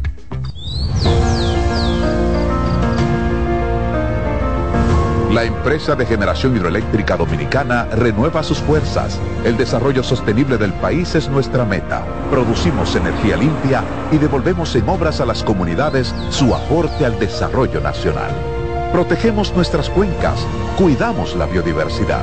El agua es energía, el sol es energía, el viento es energía. Nos diversificamos, nos renovamos. EGEID. La energía sostenible del país. Tenemos un propósito que marcará un antes y un después en la República Dominicana. Despachar la mercancía en 24 horas. Estamos equipándonos con los últimos avances tecnológicos. Es un gran reto, pero si unimos nuestras voluntades, podremos lograrlo. Esta iniciativa nos encaminará a ser el hub logístico de la región. Es un propósito donde ganamos todos, pero sobre todo ganamos como país. Despacho en 24 horas, juntos a tiempo. Dirección General de Aduanas. Descubre nuestras tres herramientas de inteligencia comercial que te permitirán ampliar las fronteras y tomar mejores decisiones para tu negocio. Explora Datacomex, el primer panel interactivo de comercio exterior de la República Dominicana. Exporta consultando en Export Potential Map RD. Conoce el potencial de exportación que tenemos como país. Amplía tu mercado con Market Access Map, la puerta de tu producto a cualquier parte del mundo. Inteligencia Comercial MIC, abriendo un mundo de oportunidades. Ministerio de Industria, Comercio y MIPIMES.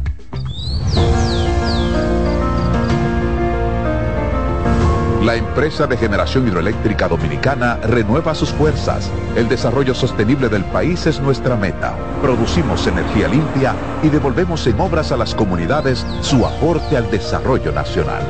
Protegemos nuestras cuencas, cuidamos la biodiversidad. El agua es energía, el sol es energía el viento es energía. Nos diversificamos, nos renovamos. EGEID. La energía sostenible del país. De nuevo con ustedes, la expresión de la tarde.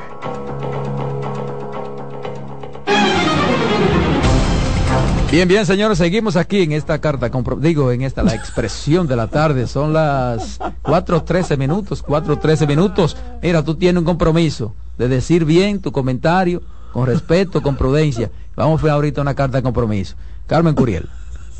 Gracias, Roberto. El, el, vino duro hoy lunes. El vino duro, duro, duro. Le digo que me encantó su comentario porque Roberto es muy sobrio. Y entonces cuando lo comenzó, yo como que me volteé y dije, ¿que Roberto está qué? pero después lo entendí. Señores, buenas tardes, de verdad un placer inmenso volver a estar con ustedes en este programa La Expresión de la Tarde. Y el, el lunes, el viernes, yo tenía dos temas, me quedé con el tema de, de la discusión entre, entre Mario Lama y la directora o la presidenta de la Asociación de, de, de Pediatría.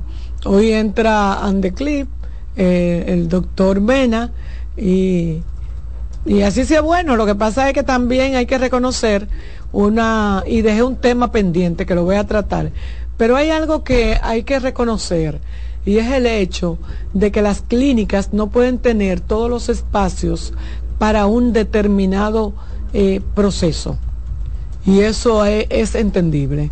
O sea, usted no puede tener todos los, todas las habitaciones de la clínica dispuestas para eh, ingresar personas con, con dengue.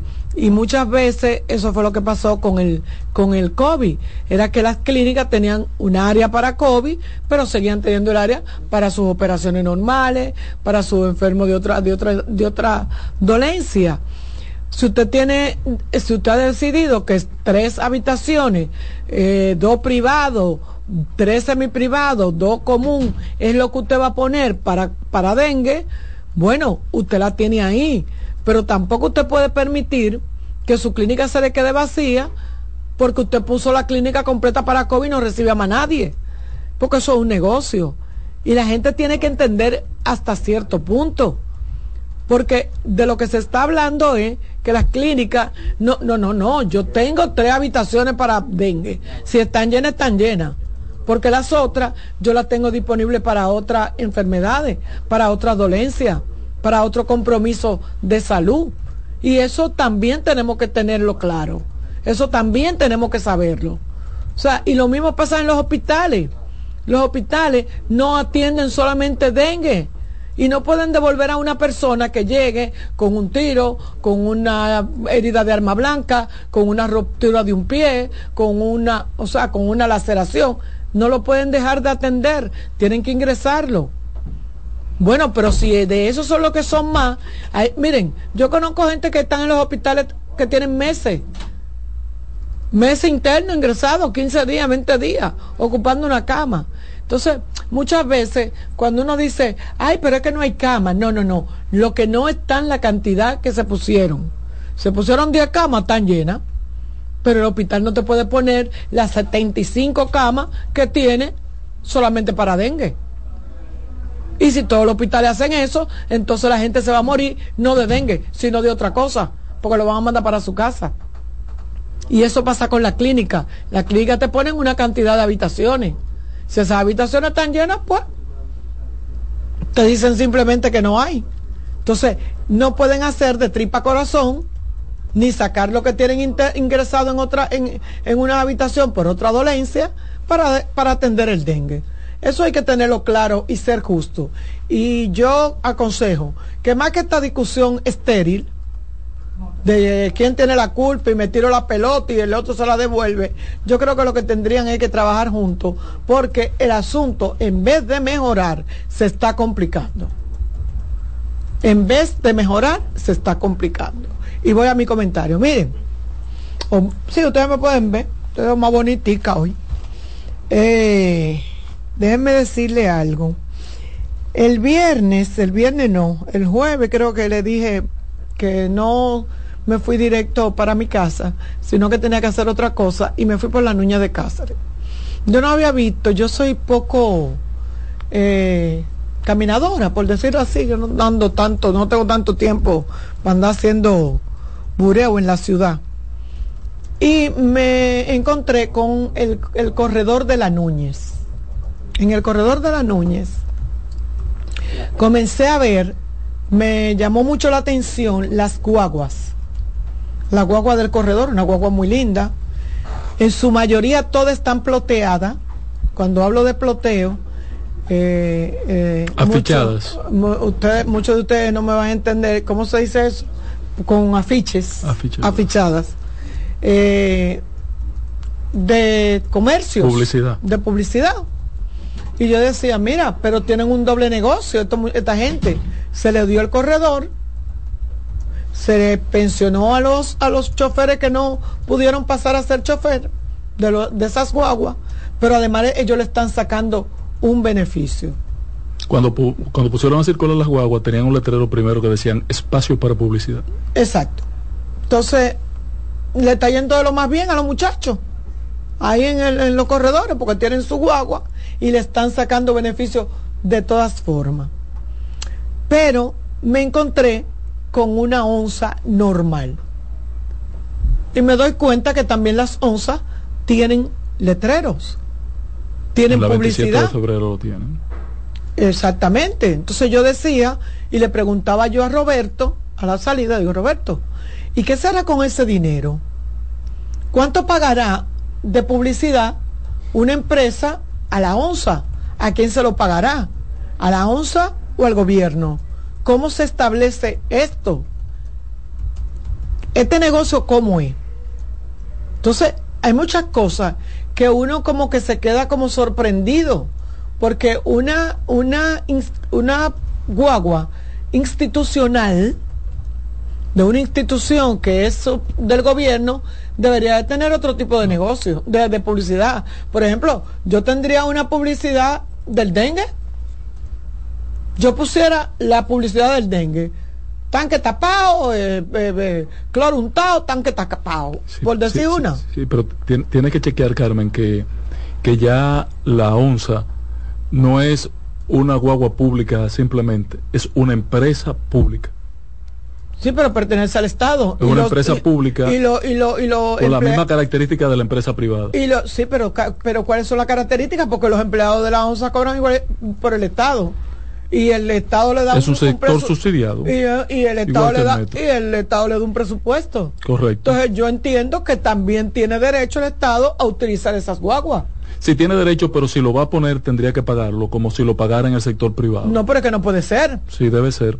No puede ser. para hacer esa esa empresa rentable y funcione y opere bajo el concepto que ha mandado la ley de crear una empresa tiene que ser así. Pero es que yo yo yo sigo sin entender eh yo sigo sin entender pero más para allá, un poquito más para allá, cuando yo iba, me encontré con una guagua y esto sí quiero que lo, hoy, que miren, que lo cojan con pinza. Porque de verdad lo que voy a dar es un consejo a la gente del gobierno. Quiero que lo cojan con pinza y no me malinterpreten. Y si lo hacen, su problema. Que yo no estoy tampoco para... Óiganme, yo vi una guagua no sé de quién es, no sé si es del corredor, no sé, totalmente ploteada con, con la campaña, con la nueva eh, línea gráfica de la campaña del presidente Luis Abinader. Núñez de Cáceres con Kennedy. Iba doblando, venía de, de, de este a oeste.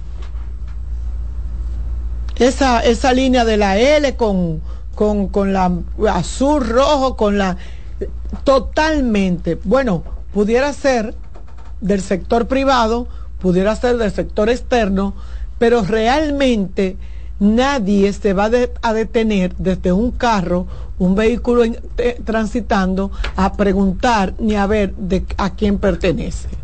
El mismo tamaño de una onza, el mismo tamaño de una, pudiera ser del corredor pero eso hasta daño le hace al presidente. Entonces yo le aconsejo a la gente de Palacio que averigüen bien eso, que chequen bien eso, a ver de quién es esa guagua, porque esta señora que está aquí, con estos ojos que se lo va a comer la tierra, con estos ojazos que se van a comer la tierra, vio esa guagua doblar, venía de la Núñez hacia la Kennedy, totalmente ploteada, muy linda, se veía, porque no se puede negar que el presidente se ve bien, es hasta fotogénico, se ve mejor en foto, muy linda, totalmente ploteada con la campaña del presidente. Vuelvo y repito, cosa que se puede malinterpretar. Malinterpretar en dos sentidos. O lo está haciendo el dueño del corredor, que este señor, el senador, por, por, por hacerse gracioso, por, por agradecimiento, y no creo que sea de la onza porque es una guagua muy nueva. me fijé en eso, porque yo estaba en el semáforo y pude verla. Pero eso no le hace bien al presidente. Si es el senador, que es el dueño de la, del corredor, ¿cómo que se llama el senador? Don, Antonio ese señor, Marte. Ese señor. Si es el señor eh, eh, don Antonio Marte que hizo eso para hacerse el gracioso, díganle que le quite todo eso y que siga su camino, que agradezca de otra forma. Porque de verdad que se puede malinterpretar. ¿Y ustedes saben por qué? Porque ahí, ahí es que viene el asunto de cuando dicen utilizando los recursos del Estado. Utilizando los recursos del Estado. Que necesariamente no es así porque lamentablemente el gobierno tiene que seguir con todos sus programas sociales y no, es para concitar votos, sino porque tiene que hacerlo. Esa es la ventaja que da ser candidato desde la presidencia.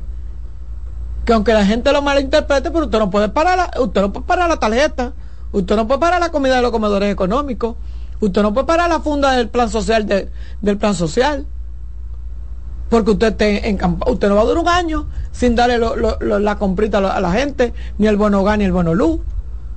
Para que no digan que usted no esté utilizando los, recursos del Estado, porque ahí se usted pierde. Ahí se usted pierde.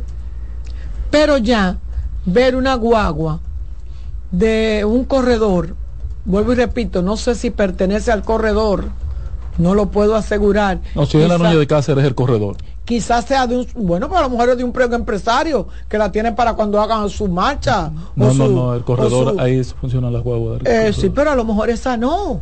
Déjeme, vamos a ponerlo en duda. A lo mejor esa no es de ahí. A lo mejor esa es de un empresario que cuando va a hacer su, su, su actividad de política, pues la tiene para llevar a su gente. Vamos a pensar así, porque también nosotros podemos pensar así. Pero lo que yo sí digo es que eso hay que aclararlo. Pero no aclararlo. Eso es lo que debería de no estar. Porque llama mucho la atención. Y aquí, ahora mismo, estamos suaves. Pero miren, de un tiempo para acá, o de un tiempo para allá, es con, con, garrote que se va a jugar. La pelota es a mano pelada. Entonces el gobierno es el que tiene que cuidarse, porque el gobierno es el que tiene más que perder porque tiene más que le saquen. Todos los candidatos, a ver de uno que no, ¿qué es lo que le pueden sacar? Los cuatro pesos que manejó en la Cámara de Diputados. El único que a ver, los tres que ha manejado ahí en, Santiago, que a ver hasta los otros días tenía telaura de santo. Porque aquí se decía que ningún síndico había hecho lo que había hecho Abel, porque Abel ahora ha decaído porque candidato. Pero mientras tanto, Abel tenía un aura, San Abel, San Abel. Porque Abel tenía a Santiago como una tacita. Ya yo no oigo a nadie hablando de, lo, de la gestión de Abel. A nadie. Porque candidato. Pero es lo que le pueden sacar. Tres pesos malgastados ahí en, el ayuntamiento de Santiago. Cuatro pesos malgastados en la Cámara de Diputados. A Lionel, ya. Como dice José José, lo pasado, pasado. No está preso. No hay nadie sometido de lo de él. O sea, que parece que ser. Y los que se fueron que, pudieron también se pulgaron. O sea, cuando usted pasa para allá, para la fuerza del pueblo, usted deja los males eh, eh, en, el, otro partido. Lo malo que usted hizo se queda en el otro partido, usted se va bien, usted se va limpio, eso es como cuando tú te arrepientes Tú no eres cristiano, tú fumas droga, robaste, mataste, que yo cuento, pero desde que tú eres cristiano, tú esos males se perdonaron. Eso mismo, eso igualito. Eso pasa igualito en la fuerza del pueblo. Usted puede haber sido quien le diera la gana en el PLD. Y en cualquier partido, cuando pasa la fuerza del pueblo, usted adquiere un, un estilo o una, una santidad que tiene ese partido entre, entre sus miembros. Entonces usted parte de eso. Entonces, todo el que se quiera salvar, lo único que tiene que hacer es ir a la fuerza del pueblo. Por eso lo digo al gobierno, que ellos tienen más que sacarle. Son los que más tienen que cuidarse. porque siempre lo van a acusar de que están utilizando, de que están utilizando los recursos del Estado. En estos días vi que tuvo que el director de la casa salir en defensa de un Twitter que le hicieron porque se estaba cambiando, la CAS cambió de, la CAS no, todas las instituciones en su mayoría han cambiado el logo, porque ahora lo que se utiliza es la cúpula del gobierno como que es la sombrilla que cubre todas las instituciones. Y poco a poco todas las instituciones se han ido adecuando, porque eso se lleva un tiempo. Y le estaban quitando el, el afiche o sea, la, la, identificación el, y, le, y poniéndole el nuevo. Y una gente dijo que era para quitárselo para salir a, a, hacer política, porque ya las redes sociales aguantan cualquier cosa. Las redes sociales aguantan cualquier cosa y la gente dice cualquier cosa. Por eso yo estaba tan de acuerdo en que el proyecto de ley ese de libre expresión de, del pensamiento y que yo cuánto, de Melania, que castigaba y de todo el mundo, porque eso había que juntarlo todo, que castigaba las redes sociales y el que dijera disparate en las redes sociales también fuera castigado, yo estaba de acuerdo. Pero usted pues, porque usted le dé la gana y usted tenga un Twitter, usted tenga el derecho de decir lo que usted quiera de quien usted quiera. Eso tiene que controlarse. Aquí hay gente que vive de hablar mentira en Twitter y en Instagram. En Twitter más que en otra cosa. Porque Instagram es más para para los famosos, ustedes, para ponerse para las fotos de lo bonito, para donde uno va y eso. Pero quería, y ya el patrón me aclaró de que, que yo no estoy de acuerdo con relación a la ONSA, que es una empresa que sí puede contratar esos servicios, que con esos cuartos Radame hace lo que él quiera. Así es. No, no, no, no, no, no, no, no, no, Eh, no, no, no, no, no, no. No, no, Radamés no puede hacer nada. No, no, no, la, la ONSA tiene diferentes mecanismos de ingreso y ese debe ser uno de ellos, Ok. eh, que yo lo veo correcto como fuente de ingreso externo a lo que le asigna el Poder Ejecutivo. Lo propio hace... Pero ¿cómo se maneja eso? co- Como ingresos internos. Casi todas las instituciones, además del ¿Y ingreso esos ingresos a dónde van? ¿Qué es, eh? a la Porque, administración... eso, porque la- eso, es, eso es un ingreso Yo fuera de... Hay dos de tipos de ingresos en las empresas en las empresas de- eh, O públicas. sea, eso está establecido. que- sí, claro, las ley- la ley que las crea. Porque incluso yo he visto, yo he visto onza, que uno no sabe si es una onza, si es media libra o es una libra, porque son, tiene 15 colores. Sí. Que debía de ser verde. Entonces eso por lo menos debieran como explicárselo a uno. Lo importante es que den el servicio, ¿eh? No, no, No, lo no, no, importante no, no, no, es no, eso, no, no, lo no, importante no. no, es No, eso. no, no, Lo importante es que den el servicio. No, lo importante no es eso. Lo importante no es eso. Lo importante es que si estamos hablando de transparencia, vamos a ser transparentes No, pero- todos. Pero, pero ese ejercicio lo define la ley. Igual Yo la creación de Punta Catalina como empresa, la creación Sí, pero- de EGI como empresa, de ET como empresa, son empresas Pero sí, Ahora, esa es la primera vez desde que El- estuvo la onza que yo veo que publicidad. Sí, porque, hace porque aquí. hace poco se creó la ley que crea la ONSA como empresa. Eh, eh, Es, es una ley de factura de no más de tres años, tres años y medio. Y, Pero una empresa del Estado. y- sí, empresa pública. Igual que el metro. Ustedes no ven publicidad en el metro. En el metro no hay publicidad en las estaciones. en el metro veo ellos, ing- el gobierno, además de que le da un ingreso, también ellos cobran como ingreso esa publicidad. Eh, Por eso es una empresa pública, por eso se crea esa estructura que yo estuve totalmente de acuerdo que- pero entonces cuando se aprobó de ba- que de- me tocó votar por ET y por EGE. pero deberían entonces de los ingresos del, del gobierno no dárselo. Porque ellos Sí, deberían- claro, ellos no tiene que ver una cosa con la otra. No, sí Carmen. tiene que ver, porque no, pudiera no, no, ser no, porque que- todavía no es autosuficiente con esos ingresos. no son o sea, la ONSA tiene un ingreso del gobierno con una asignación fija. Tiene un ingreso por la cobranza de que ella O sea, hace entonces, directamente. por ejemplo, cuando... eh, a los pasajeros. A los pasajeros. Cuando- Y tiene ahora un ingreso adicional por la comercialización. Pero bien, que la- bien que está la onza. O sea, cuando la onza rinda cuenta, tiene, tiene, que, estar incluido esos Sí. tres aspectos. Recibí 100 millones del gobierno de- por la asignación del fondo 100.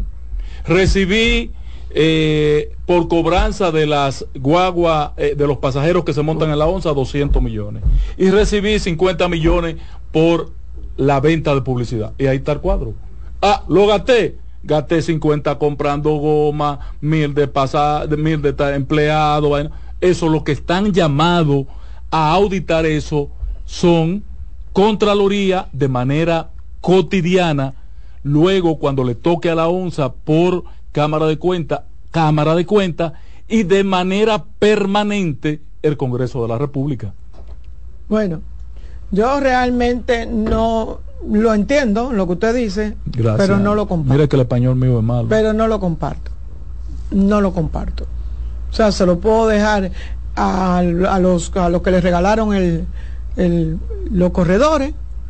Eh, ¿Cómo que le regalaron? No, eso es una concesión adquirida bajo criterios de, de, eh, que el gobierno tiene a lo que es un servicio que el gobierno no tiene capacidad de suplir. A los que le regalaron eso. Que el sector privado lo está No, pero en el caso del corredor no ha regalado nada.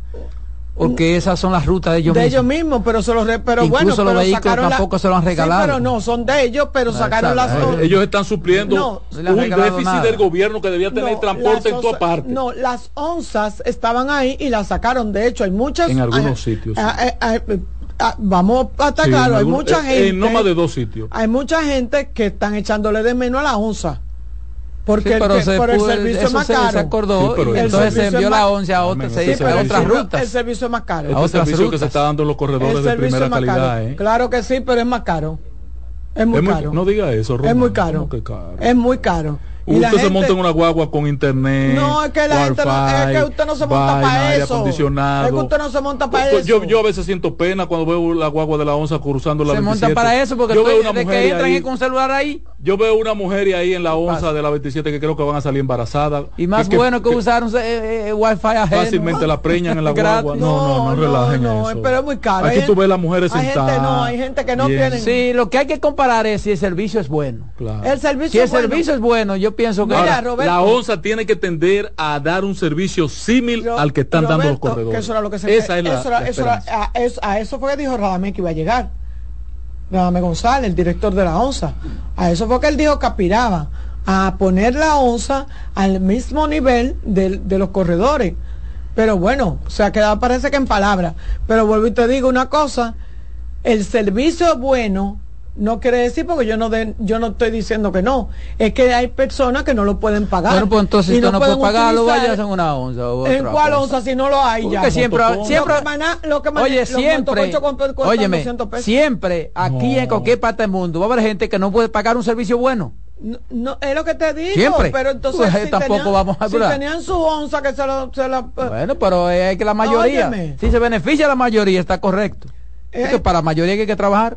Eh, Vamos a tomar esta llamada mientras tanto. Para que buenas nos tardes. Sí, buena. ¿Cómo están ustedes? Bien. Bien. Eh, sí, le habla su amiga de, de Cotuí, de Zambrana. Es para testiguar que yo, el jueves 19 específicamente, usé el servicio de la del corredor de la de la de la Núñez no, de la Churchi. De la Churchi. Que iba al Ministerio de Trabajo. Entonces, en el carro que venía me dijeron que el corredor de la Núñez di que tenía que llevar el dinero menudo, porque si le pasaba 100 pesos no devolvían, 100 pesos cogían, que si llevaba 50, 50 cogían. Entonces, gracias a Dios que el corredor de la de la Churchi eh, sí, sí devuelven, es 35 pesos el servicio. ¿Y es bueno, el servicio? ¿Encontró bueno? Sí, sí, sí, sí, ah, sí, una guagua grande. Eso es lo importante. A pesar bueno, los, asientos son plásticos, eh, como, como de silla plástica, pero tiene su aire acondicionado y, ¿Tú sabes lo que un televisor que no, no estaban entendidos, pero lo vi. Tú sabes lo que es, Juan, hubiera cobrar 35 pesos del kilómetro 9 de aquí. De, de, la gente debe exigir lo que lo prenda, porque para algo está. Desde Carrefour sale la guagua de, de, Juan Hubiere. Coge toda la 27, la extensión de la 27. coge la 27 y llega ya al hipódromo por 35 pesos. ¿Y Juan tiene corredor? mi hermano. ¿Y Juan tiene corredor? Ese servicio que dan estos empresarios de corredor. Le sí, creo que le, Lo anunciaron y lo bufiaron. Lo cubiaron al pobre Juan que Juan exige demasiado también. Vamos a una pausa.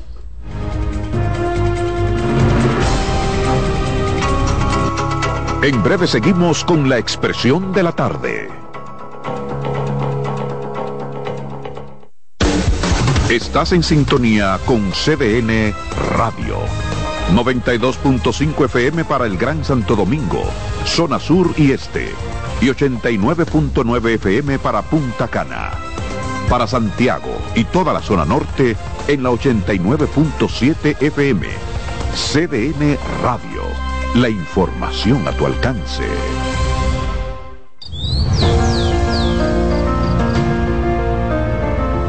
La empresa de generación hidroeléctrica dominicana renueva sus fuerzas. El desarrollo sostenible del país es nuestra meta. Producimos energía limpia y devolvemos en obras a las comunidades su aporte al desarrollo nacional.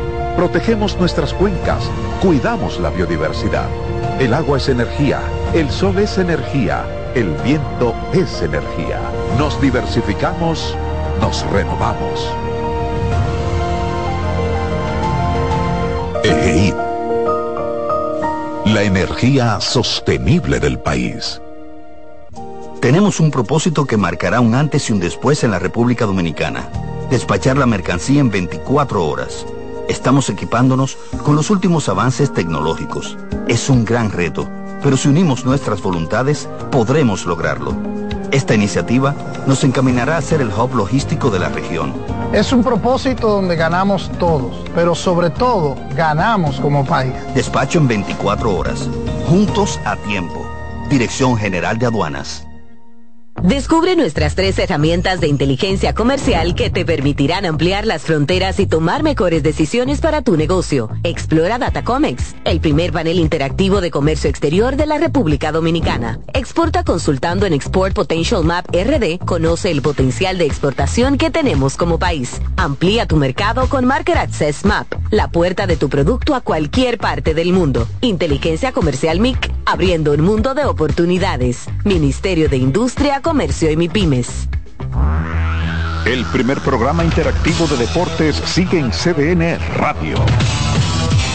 De lunes a viernes de 5 a 7 de la tarde, un grupo de expertos responden a tus inquietudes, además de entrevistas, análisis y resultados en el único programa radial cuyo guion haces tú.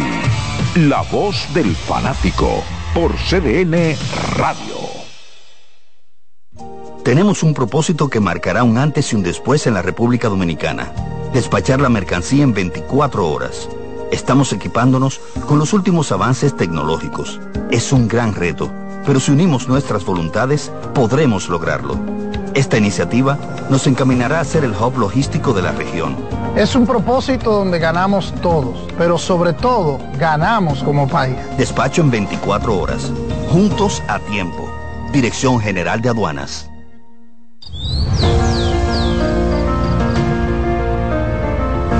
La empresa de generación hidroeléctrica dominicana renueva sus fuerzas. El desarrollo sostenible del país es nuestra meta. Producimos energía limpia y devolvemos en obras a las comunidades su aporte al desarrollo nacional.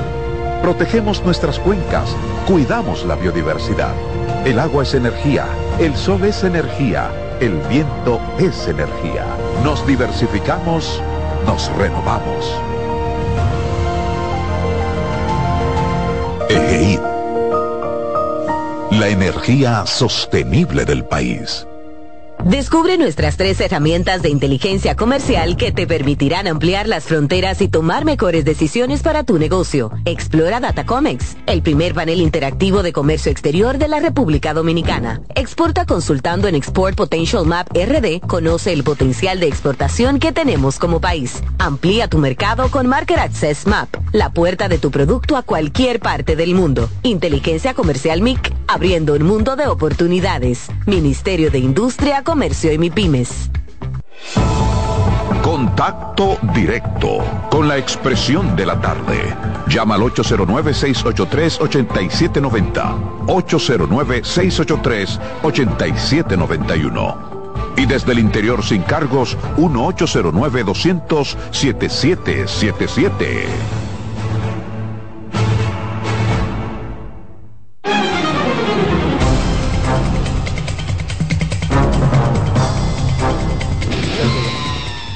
Aquí estamos, aquí estamos. La expresión de la tarde, 443. Ángela Costa, el patrón, tiene una llamada. Adelante, buenas.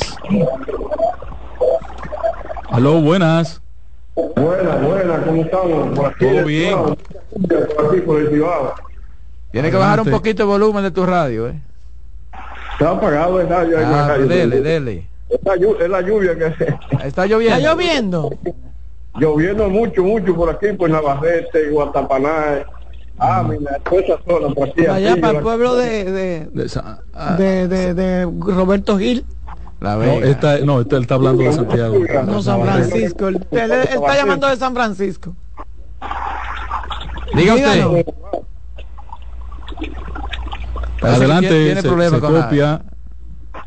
No, gracias, gracias por informarle la lluvia. Ah, ok, Ah, ok, gracias. qué bien, qué bien, muchas gracias. Gracias. Qué Sí, bueno. te van a quitar el trabajo. Bendiciones para este pueblo, agua bendita.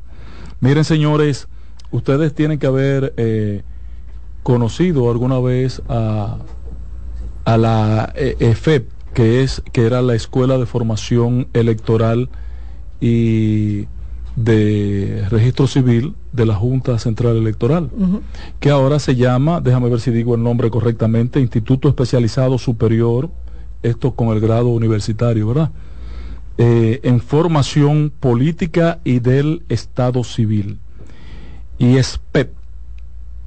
Ahora, el IESPEP está llamando a su segundo concurso para presentar ensayos eh, con el título, una convocatoria al segundo concurso nacional de ensayos, Democracia e Identidad. Yo fui, yo apoyé la campaña para el primer, eh, la primera campaña, porque soy muy amigo de Felipe, Felipe de los Santos, que es el rector de esta entidad. Y eh, luego vi el libro que publicaron con el contenido de los cinco ensayos ganadores. Señor, y es digno de que las generaciones de políticos o los que se están enganchando a políticos lean, lean esos cinco ensayos. Esta segunda convocatoria que tiene la escuela está dirigida solo a estudiantes, no puedes tener grado para tú participar en el concurso de ensayo. Tiene que ser estudiante eh, de- universitario, eso sí. Pero ¿qué es lo que garantiza eso? Eh, bueno, te dan un premio en efectivo, en metálico, y además eh, tiene tres o cuatro incentivos, entre ellos la publicación de los ensayos ganadores en un libro que, que publican. Mm, Muy interesante el formato. El objetivo es eh, fomentar la investigación y educación intelectual en maestría eh, en materia de democracia, participación e identidad en la República Dominicana, promover la reflexión, involucramiento de los estudiantes universitarios en temas de interés nacional vinculados al tipo eh, atípicos seleccionados, a los tópicos seleccionados, crear contenidos que contribuyan al fortalecimiento de la democracia dominicana, aplicar un acervo literario dominicano a través de la producción de documentos científicos. Eh, los temas del concurso son, para atención estudiante, está en la web, aunque todavía aparece como EFEP en la web, no aparece con el nuevo nombre de la institución, debates electorales y voto informado, democracia digital, garantía y protección de datos personales, identidad y tecnología, mecanismos de participación ciudadana, eh, paridad y democracia, participación de jóvenes en la política, desinformación y su impacto en la democracia. Yo llamara a este tema más bien el fake news. Eh, integridad frente a los crímenes electorales y el principio de participación y colegios electorales. Ahí están los temas. Gracias, bienvenido a, buen, a buena hora por esta entidad, esta convocatoria a un concurso nacional de ensayo, algo necesario en nuestro país. Señores, yo eh, vi hoy una publicación por parte de varias entidades, entre ellas Educa, ustedes la vieron, la, recogen los medios a partir de hoy, después de una exposición en la Universidad del Caribe, que define un tema muy en particular, Roberto, vinculado a educación, tú que eres un seguidor de educación, que es que la tecnología no existe en la educación. Es mi lectura simple y sencilla. Acuérdense que yo soy un aldeano de Santiago y poco ilustrado. La tecnología no existe en educación. Cuando esta entidad dice que más del 80% de los profesores no tienen acceso a Internet en las escuelas, es un desastre. Óyeme, señores, ¿ustedes saben cuánto le están dando anualmente al Ministerio de Educación? ¿Ustedes saben cuánto está recibiendo el Ministerio de Educación anualmente? Casi 300 mil millones de pesos al año. Eso es todo el dinero del mundo, por minuto, por hora, por segundo, por, mes, por mes. Calcúlenlo, ustedes no le, no le cabe en la calculadora, en una calculadora normal, el dinero que está recibiendo educación. Para que usted me diga a mí que no es posible poner un punto de, de Wi-Fi en la escuela. Cuando, cuando el señor eh, ministro, era ministro, el arquitecto eh, eh, Andrés Navarro. Andrés Navarro dejó establecidos los puntos. Yo lo fui, lo vi y, y me conecté.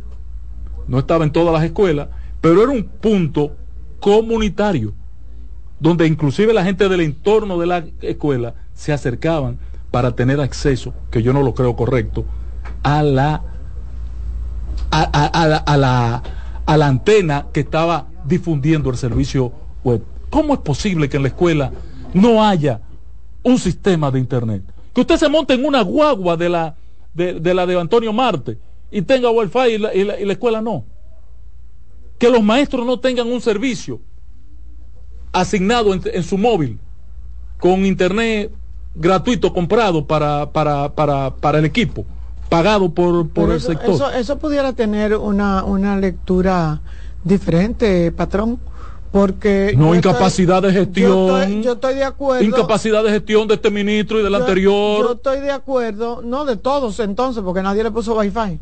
Eh, yo estoy de acuerdo con que los maestros pudieran tener un código, que haya un wifi y una contraseña para el uso de los maestros. Ahora, al bandidaje de muchachos que tiene ahora las escuelas públicas, hmm. usted le deja un, un, wifi abierto y lo que menos van a hacer es coger clases.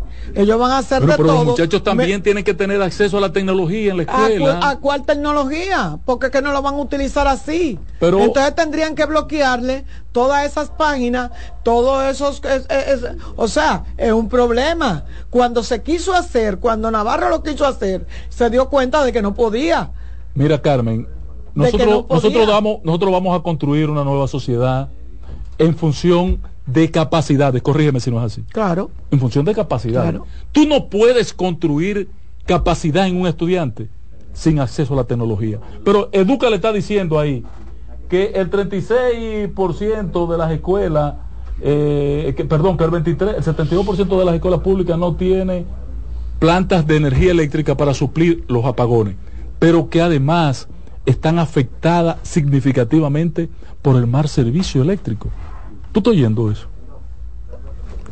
O sea, la tecnología ausente. Pero nunca está descubriendo América. Yo, pero yo puedo decir, yo, no sé, yo puedo decir, descubriendo América. Que yo puedo decir están algo. diciendo la verdad por fin, porque antes lo que eran socios de educación, alguien está diciendo. Ah, o sea, que ahora porque ahora, que le quitaron ahora el negocio, no son socios. porque le quitaron no, el negocio. Eso es lo que tú dijiste. No puedo decir eso. Yo, le quitaron el negocio. Ah, por los retiros, sí, eso fue lo que Eso fue lo que usted dijo. No, no me equivoqué. Le quitaron el negocio Duca como no le quitaron el, el, negocio Duca, pero, ahora vamos a ver todos los fallos. Pero que todo lo que está diciendo Educa lo sabemos.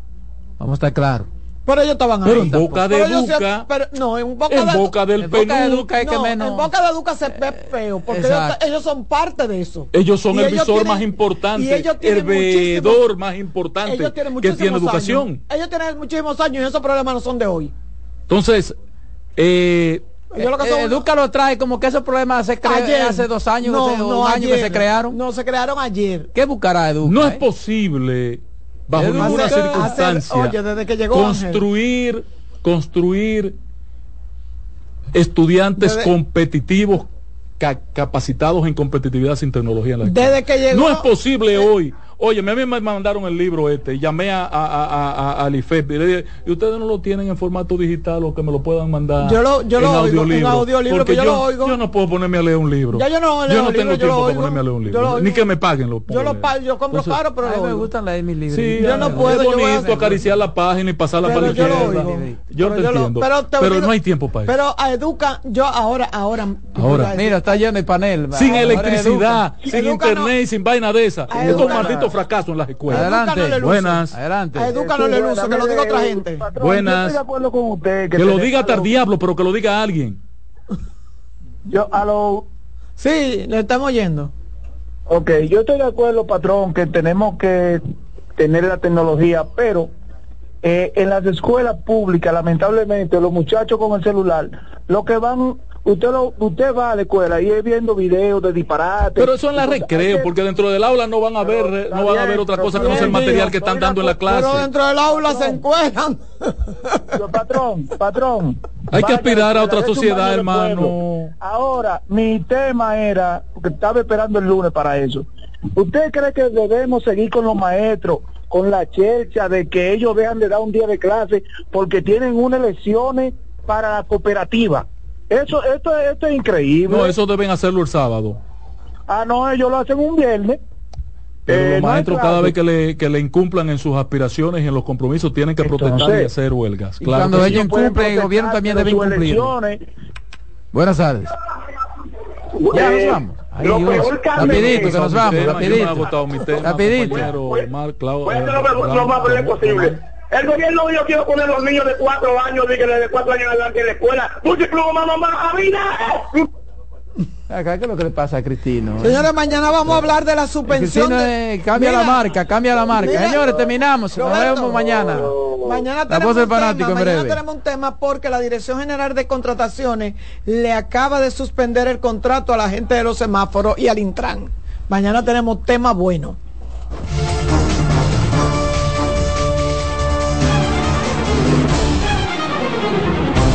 Hasta aquí por CDN Radio, la expresión de la tarde.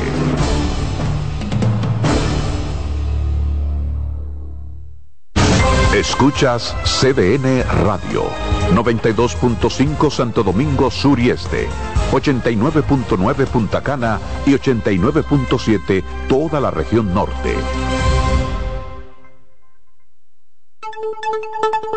En CDN Radio, un breve informativo. La transformación de la Policía Nacional que impulsa el presidente de la República Luis Abinader sigue a paso firme se afianzó en la parte salarial este mes de octubre tras hacerse efectivo nuevo aumento a los agentes del orden, por la cual los conscriptos y rasos empezaron a devengar un salario de 29.025.07 centavos. En otro orden, la cifra de fallecidos provocados por el huracán Otis, que entró como huracán de categoría 5 el pasado miércoles al balneario de Acapulco, uno de los principales destinos turísticos del país, subió a 45, además de que 47 personas permanecen desaparecidas, informó este lunes el gobierno de México.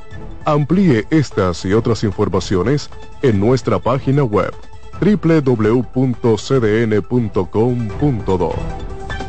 CDN Radio. Información a tu alcance.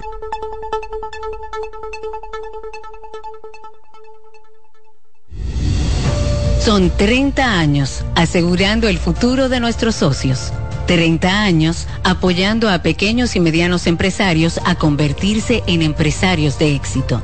30 años aportando y ayudando a dinamizar una economía creciente, apoyando y fortaleciendo a los principales gremios empresariales que hacen vida en nuestra empresa cooperativa. Porque en Cooperativa Empresarial somos el motor que ayuda a impulsar la economía nacional contigo y para ti. 30 años de hacerte la vida fácil para alcanzar tus sueños. Cooperativa Empresarial, 30 años siendo tu futuro seguro. Mejor de lo nuestro. Somos una mezcla de colores bellos, rojo, azul y blanco, indio, blanco y negro. Y cuando me preguntan que de dónde vengo, me sale el orgullo y digo, soy dominicano hasta la taza. ¿Qué significa ser dominicano? Mi hermano humano siempre da la mano. que nos una más que el orgullo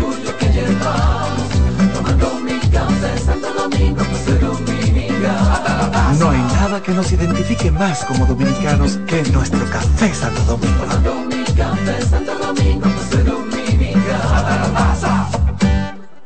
Oye, es que siempre me han gustado las gorditas. Son más sabrosas y tienen mamacita para morder. Y ese quesito quemadito en el borde, increíble.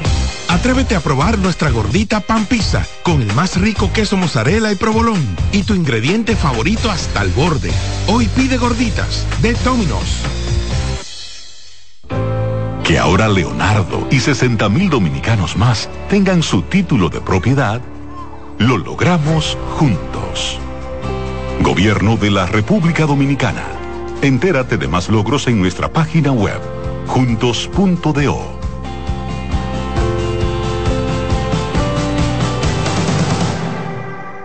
Juancito Rodríguez y Jenny Blanco presentan 12 Princesas en Guerra. La comedia más aclamada en México llega a la República Dominicana con las actuaciones de Madison Díaz, Marta Cabral, Georgia Castillo, Paula Ferri, Irina Peguero, Melissa Santos, Rancelis de Jesús, Judith Rodríguez, Joanna González, María Tavares, Lía Briones y Jenny Blanco. Del 2 al 5 de noviembre en el Teatro Manuel Rueda. Dirección Jonie Mercedes. Boletas a la venta en CCN Servicios Huepa Ticket, Supermercados Nacional y Jumbo. 12 Princesas en Guerra. Invita CDN. A lo largo de estos 57 años, en Patria Rivas entendemos tus miedos y preocupaciones. Hemos sido testigos de historias, lucha y superación, colaborando con resultados certeros que han traído alivio y tranquilidad. Nuestro deseo de aniversario es verte sano, brindando a tu salud. 57 aniversario, Patria Rivas, tu mejor resultado. Buscando un resort familiar todo incluido. En Somescape Resorts and Spas, nuestras inclusiones Unlimited Fun elevan las vacaciones familiares. Disfruta de comidas y bebidas ilimitadas, clubes para niños y adolescentes y amplias habitaciones. Somescape Resorts and Spas es el escenario perfecto para diversión familiar. Conoce más en www.somescaperesorts.com. La sirena, más de una emoción, presenta.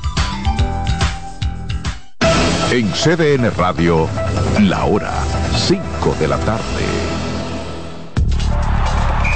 Actualízate en CDN Radio. Cibao Fútbol Club se coronó campeón de la novena temporada de la Liga Dominicana de Fútbol al vencer a Moca tres goles por cero en el partido de vuelta de la final de la LDF 2023. El partido de ida había terminado 0 a 0. Con este título, Cibao suma cuatro en su historia y tres en forma consecutiva en una dinastía que ha creado la organización naranja. Para más información, visita nuestra página web cdndeportes.com.do. En CDN Radio Deportivas, Manuel Acevedo.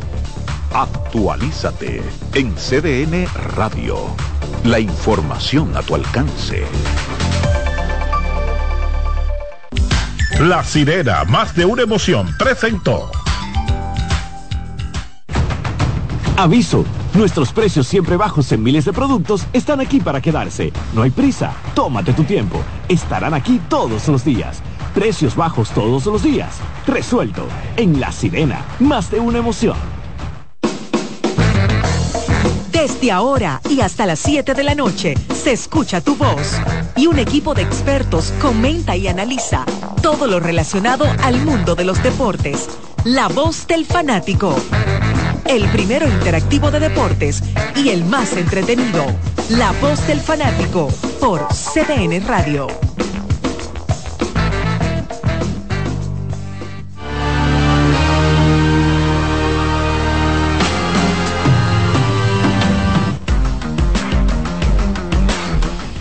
Muy buenas tardes, bienvenidos a otra entrega más de La Voz del Fanático, empezando la última semana del mes de octubre, empezando el mes de noviembre ya, en esta misma semana. Vamos a estar con ustedes Manuel Paredes, eh, Daniel Araujo, Jordaniel Abreu, Alex Luna y un servidor Odalí Santiago acompañándolos en esta hora y 45, ¿verdad? Porque en el día de hoy entregamos un poquito más temprano porque hay juego de los gigantes. No, hoy no hay juego. Sí, hoy, sí, hoy hay Hoy juego. hay- Oh, hay los un- gigantes hay juegan juego- con- con los leones. Ah, hoy, no- hoy vamos normal entonces, exacto. Sí, es cuando hay juego de las, De las águilas. águilas. Exactamente. Así que nada, señores, bienvenidos a la voz del fanático. Daniel, ¿cómo estás? Todo muy bien, Odalí. Saludos a Alex, Jordan, Manuel, a todo nuestro cuerpo técnico. y a todo el que sintoniza la voz del fanático. Muchísimas cosas de qué hablar, sobre todo ahora que ya tenemos una muestra un tanto considerable, un 20% ya, de los partidos de la serie regular de la Liga Dominicana de Béisbol. Alex Luna, bienvenido, ¿cómo estás? Saludos, Odalis, buenas tardes, saludos para todos. eh, gracias a Dios que nos permite estar una vez más con ustedes. Me dijeron que tú andabas buscando un cutao anoche. ¿Cómo así? ¿Un cutao? Para arreglar algo de allá en el estadio Ah, Quiqueya. sí, hubo una Eh, interrupción de 42 minutos. 42 minutos, sí. En el partido entre Águilas y Tigres. ¿Le afectó finalmente- eso al picheo del Licey? Yo creo que sí, especialmente Sí. al abridor, que, Exacto. que yo entendí que ya con una pausa de 42 minutos, yo creo que ya su Perdió el trabajo ritmo. había concluido por un tema de ritmo, como tú señalas. Vamos a hablar un poquito sobre eso. También está interesante el tema de la Serie Mundial, porque señores, ¿qué respondón ha salido este equipo de Arizona? Todo, todo la. todo la el mundo pensando desde, desde que Texas vence a Houston, todo el mundo pensando en que era un paseo fácil para Texas, porque Texas es un equipo más completo en todo el sentido de la palabra y tiene jugadores que tienen experiencia en postemporada. Perdón. Sin embargo, Arizona dio un golpe sobre la mesa, llevándose un partido eh, como visitante y ahora van a su casa a jugar dos partidos en su casa. Pero eh, yo te voy a decir algo, las, las esposas de los jugadores de Arizona, cuando empezaron los playoffs, le dijeron, mira, eh, haciendo planes. la- los playoffs empiezan eh, eh, mañana, entonces dentro de una semana podemos reservar para irnos a un resort. Eh, Jordaniel. Saludos muchachos, sí, eso es así. La, la, las mujeres a veces no son tan confianzudas como los hombres en cuanto a deporte se refiere. Confianzudo no es lo mismo que tienen- confiado. que, que no, exacto, sí, porque confianzú o confianzudo, señor Alex Luna, usted me corrige, es una persona que se coge la confianza cuando no se la han dado. ¿Es así o no es Totalmente, así? totalmente. ¿Eh? Eso no era lo que usted quería decir. A de las.